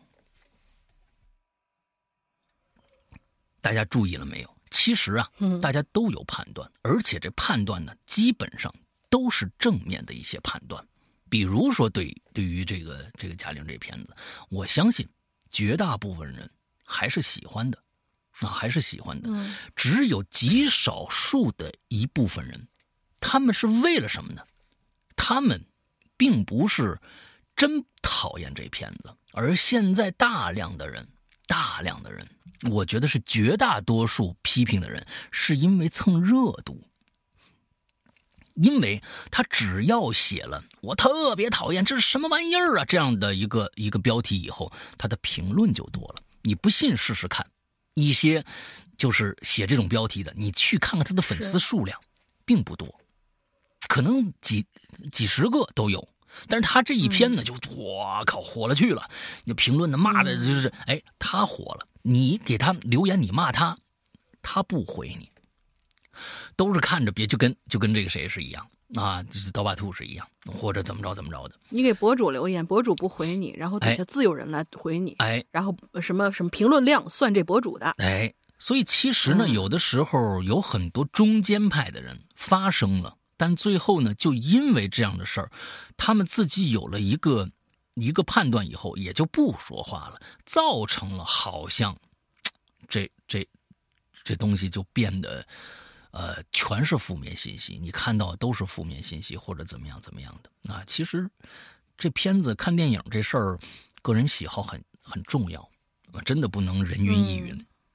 啊，你喜欢就是喜欢，嗯，没什么不不好意思的，啊，没什么不好意思。而且人家拍一电影出来，说实话，这这大家后面都是要挣钱的，嗯，人家不营销，你说这么多的点，就是就就就真的是，我是上次跟谁说来着？好像是在什么节目里面，还是跟别人聊天时候说的。我说是给你举个例子，就是我作为一个营销公司，你推给我这个项目那么好，我给你五个标题，就是第一，这部电影很好看，贾玲又拍喜剧了；第二，这是一部合家欢电影；第三，就是什么什么张小斐、雷佳音这两个影后影帝终于同框了；第四。贾玲瘦了一百斤，那你说哪个噱头最大？肯定是最后一个。那么我就直接投最后一个嘛。你所以你说你作为一个商品来说的话，它这个选题没什么问题。当然，人家这个电影先是通过这个点吸引你进进到这个电影院，你看了以后才发现这事儿跟减肥没关系，就跟人家贾玲原来微博上说的那个，这个跟呃减肥甚至跟拳击都没什么关系。然后里面的意义你们看了就知道了，那人家都没毛病啊，嗯，就是只只是因为你们看到了这个点，所以才觉得好像铺天盖地到处都是。嗯，所以其实甚至我还想说一句啊，你们说是营销过度，有些人营销过度，其实呢，大家想一想，你什么时候知道的这个呃贾玲瘦了一百斤这件事儿？你想想时间节点。是在上映前的一个月吧，最多是一个月的时间左右啊，就看，因为贾玲自己发了一部，发了一个那个那个文章嘛，对吧？完了，那是他的营行营销的开始啊，那他的营销的开始之前的好像一一周说他瘦了一百斤这事儿开始，哎滚！因为本身这件事儿，我我我就告诉你啊，就人现在大家的看抖音的这样的一个一个一个爱好，哎，说。雷佳音和马丽拍了一个，和张艺谋联手拍了一部爆笑喜剧，呃，关于法律的片子。你你你你感兴趣？还是说贾玲瘦了一百斤其实都是同时开始的。都是同时开始宣传的，是，但是确实他这个最有噱头，人家也确实这么干了。你不能说贾宁瘦了一百斤，最后是 AI 做的，那你他妈打他脸，那那那随便打，你给再给他打肿二百斤，他后半生的职业生涯，说实话就就结束了，也算是嗯。所以这并不是，这并不是营销过，因为他这一个词儿就让能让这个舆论越滚越大，而且人家也没说假话，所以这东西是是每一个人带来的一个。一个后果，并不是他所，人家就知道我说这句话你一定会火，那怎么办呢？人就有这个噱头啊。你比如说，就就就是这个呃，哈喽怪谈啊，就过几天出了一个哈喽怪谈主播啊，就是呃现场直播鞭打女徒弟啊，就这种，你说你是不想看吗？对不对？啊，鞭打女徒弟。你你你一说这个，不能违法你啊！对对对，完了之后你，真的你你提，哎，我得看看去啊！那并不是，那真的恨得很啊，对吧？现在不是假话。但是只要你那一下点进去，我那天就是我睡前不是有的时候刷刷破绽什么的，只要你点进去一个。他就铺天盖地的全都给你推，比如说我我还有选择性，我一开始看的都是好评，嗯，我点了热辣的好评，好评，然后底下衍生的那些让我点进去再看那些都是对这个电影夸呀，怎么样，怎怎么怎么着的那种，嗯，然后我点了一个差评，嗯，我的那个封面上就全推的都是那种啊营销过度，什么什么什么大奸商什么之类的，然后我就感觉到很好奇，就还好啊，我日常关注的这些电影。主播呢，都还是很正常的人。嗯，我发现了，我我那天还特意数了一下，我关注的所有的电影类的 UP 大概有二十个左右。然后呢，其中有十来个，就因为其他那些他可能是像，比如说像那个波米那样，是做有针对性的专题的那种。嗯，然后人家可能就不发这种有热度的东西。其中有十来个是给你推新片或者是避雷的，有十来个，其中有那么两三个吧。都是属于客观评价，就说这期这次的人横向比较，呃，二十条怎么样啦，飞驰怎么样了，热辣怎么样了，然后就是呃中肯的跟你说，其他的都是在夸的。我说啊，还好还好，我关注的这些人都还行，所以就是负面的这些，只要你真的是去找。他就永远都是那些负面的，全都给你推过来，所以你才会觉得你的世界只能看到他瘦了一百斤这件事情。你不要点他，过两天你的大数据就没这个东西了。嗯，你就不要看就得了，真的是。好吧，来下一个。嗯，下一个悲伤麻花，这这今天我们主题的最后一个啊，悲伤麻花主播们好，我听节目好久了，第一次听到的是第一次听的时候啊，还是小学呢，现在已经高三准备高考啦。我是一个美术生，现在正在北京集训呢。曾经换过两个画室，一个在坟地旁边，另外一个在殡仪馆的旁边。嘿所以故事还是非常多的。等我毕业了以后，我再一一说。哎，好好孩子，我呢在第一个画室学习的时候啊，我的素描老师他是一个很神奇的人。嗯，他看见我第一眼就说我应该有个哥哥或者弟弟。当时我就觉得这老师是。不会是为了跟学生套近乎？这这这什么都编得出来啊！我明明是我家独苗啊！后来是因为一些事儿，我才知道啊，我妈妈其实打过一个孩子。我确实是有个弟弟，而且他一直在我身边跟着。哎呀，这是什么东西？我的素描老师曾经给我讲过一个故事，他曾有一个学生，这里叫他小美。这个小美啊，有非常严重的黑眼圈，每天就跟化了烟熏妆一样，而且精神经常很紧绷，总是瞪着眼，瞳孔收缩，时不时看向某处。所以老师经常质疑他晚上不睡觉玩手机，这不是精神衰弱吗？有一天的素描老师给小美改画的时候啊，这小美就突然很神秘的跟老师说：“老师，老师。”我问你个事儿啊，你听过阴阳眼吗？然后这小美就说，自个儿从小就能看到一些别人看不到的东西啊，不是具体的东西，大多都是一些影子，有点像某些光斑一样，感觉跟这个世界不在一个图层。大多数都是黑色的，但偶尔会看到白色或者红色的。哦，如果看到白色和红色，他就会生病。而且噩梦连连，休息不好。所以小美总觉得白色和红色就是非常恐怖的颜色。紧接着，这小美又压低声音，声音有些颤抖的对苏妙老师说：“老师，您知道咱们这儿有多少种颜色吗？”啊！后来老师也没告诉我怎么样了，反正当时我听的是汗毛直竖啊。马上集训生活就要结束了，希望大家生活都顺顺利利。再见。啊！对对对对对，确实是这个样子。我我曾经那个问过青灯，也问过一个，就是他好像是家里面有修道那之类的那些朋友吧。嗯嗯嗯。确确实实，阴阳眼的同学们看到的不是什么“哎呀丧尸啊，哎呀一坨烂肉”，不不是这样的，都是一团一团的，就跟那个小棉花团一样那种光斑一样的东西，不同颜色。嗯。咱们今天最后一个了啊，穆先生，这这是上期的上期的一个遗嘱，上期上期做完了，然后发现他留了一个啊，还是过年那主题是吧？对，哎，过年那个吃东西那主题是吧？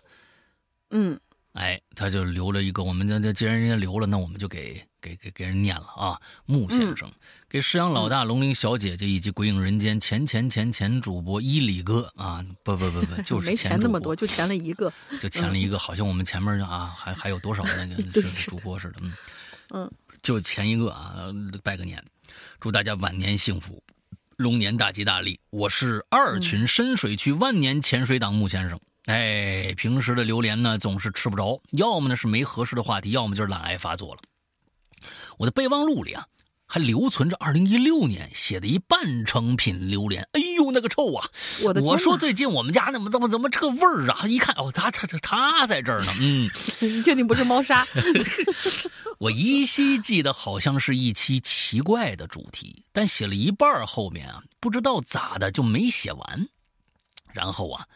本来年前无主题哦，年前无主题那个，有年前无主题这榴莲呢，我也准备参与一下，那就把那篇稿子呀又写了一下。不过好像有什么事儿又给耽误了，哈嗨，不是那里又没写完。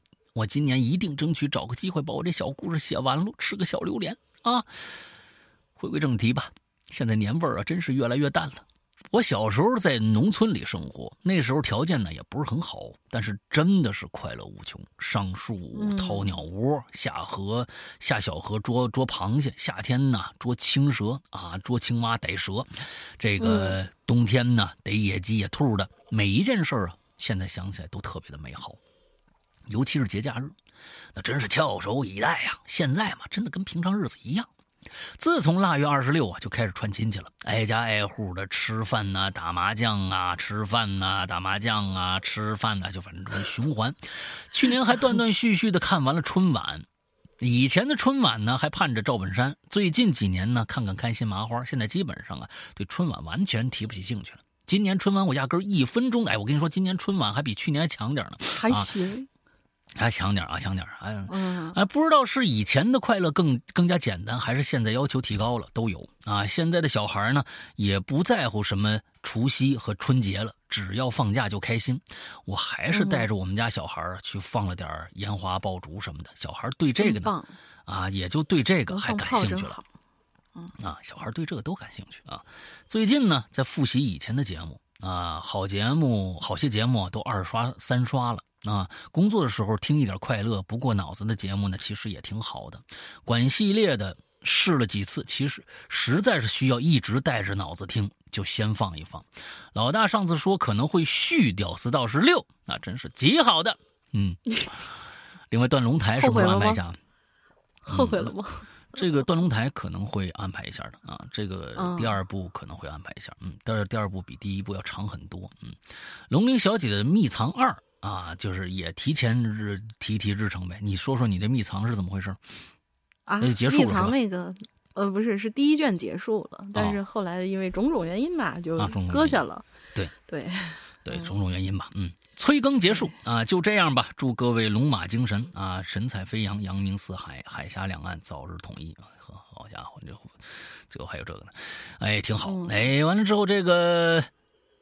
这这个小时候这个东西，我是觉得吧，小时候对于世界的认知太少了，他就那那那点事儿，而且呢，嗯嗯，小时候，尤尤其是咱们穷的时候。啊，没没多少钱的时候，家家户户都一样的时候，那肯定是找一些啊自己觉得特别刺激的乐呵。现在提起来呢，呃，那些乐呵有的就早就啊就就就你比如说，呃，捉迷藏啊什么，这些在哪儿都可以。但是呢，村子里边的一些乐趣是现在真的是城市的孩子或者现在村子的孩子，说不定甚至也无法享用到了。那你真的上树掏鸟窝呀，下河捉螃蟹呀，什么这个事儿，就确实越来越少了。那所以其实还是要珍惜童年时光。童年为什么？嗯，这个心理学啊，心理动力学这个。就是一直就是说，你童年对你一生都有一个就彻底的一个影响，啊，就是原生家庭对你的影响，一个特快乐的童年是非常非常之重要的，就是这么个道理。而随着我们年龄增长啊，我们面对的事情也越来越多，之后呃，我们想的事儿，那些糟心事儿也越来越多，可能对于很多的一些纯特别纯净的、特别简单的一些快乐，早就看不上眼了。你不会去想着现在就我们再去，那你可以啊，再去掏鸟窝，对不对？你可以去，嗯，完了再去捉捉螃蟹啊啊！你你要只要休假，我想着，哎呦，那个掏鸟窝那事儿实在太太牛逼了，我就放假我就回村子里面掏鸟窝去，也可以。那捉捉青捉捉青蛙逮蛇，其实也不难啊，野鸡野兔都可以。但是为什么不去了呢？哎，我们也在变，我们也在改变，我们对于。快乐这件事情的定义更加复杂了，更加难达成了，所以，哎，就觉得好像不那么快乐了。那其实还在于我们，不在于啊其他的东西。对，嗯。那今天的所有的都结束了。哎呦，今天能评出一篇这个最佳来啊？你觉得哪个最好啊？你现在目前来说，我目前觉得，哎，哎呀。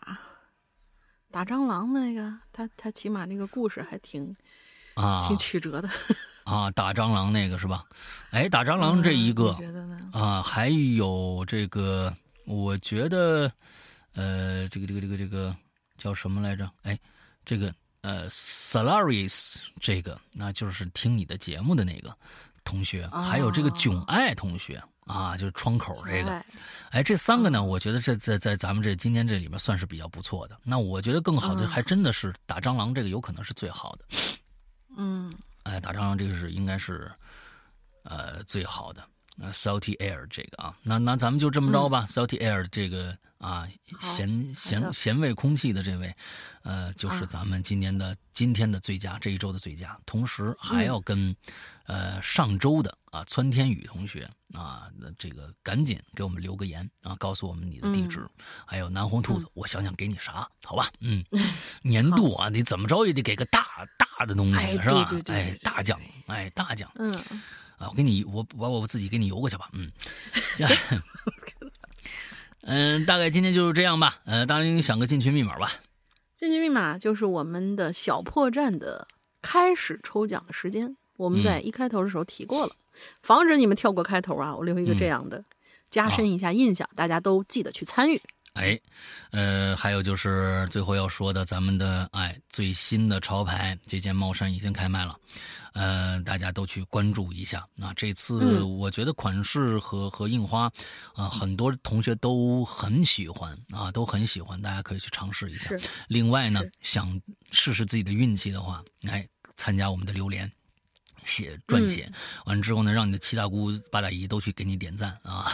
求赞求赞求赞求赞！哎，写完了就是那，但是我觉得那一句话那种的，我觉得就咱们就是吧，稍微的多写点啊，多写写。这你听了这么长时间节目了，嗯，我们节目跟你产生过什么样的啊一些勾连？啊，这这这个就可以去写写看啊。完了之后，还有这个我们要在小破站上去做的这一次抽奖，也大家看一下日子，为期一周的抽奖。完了之后去参与一下，试试自己的运气。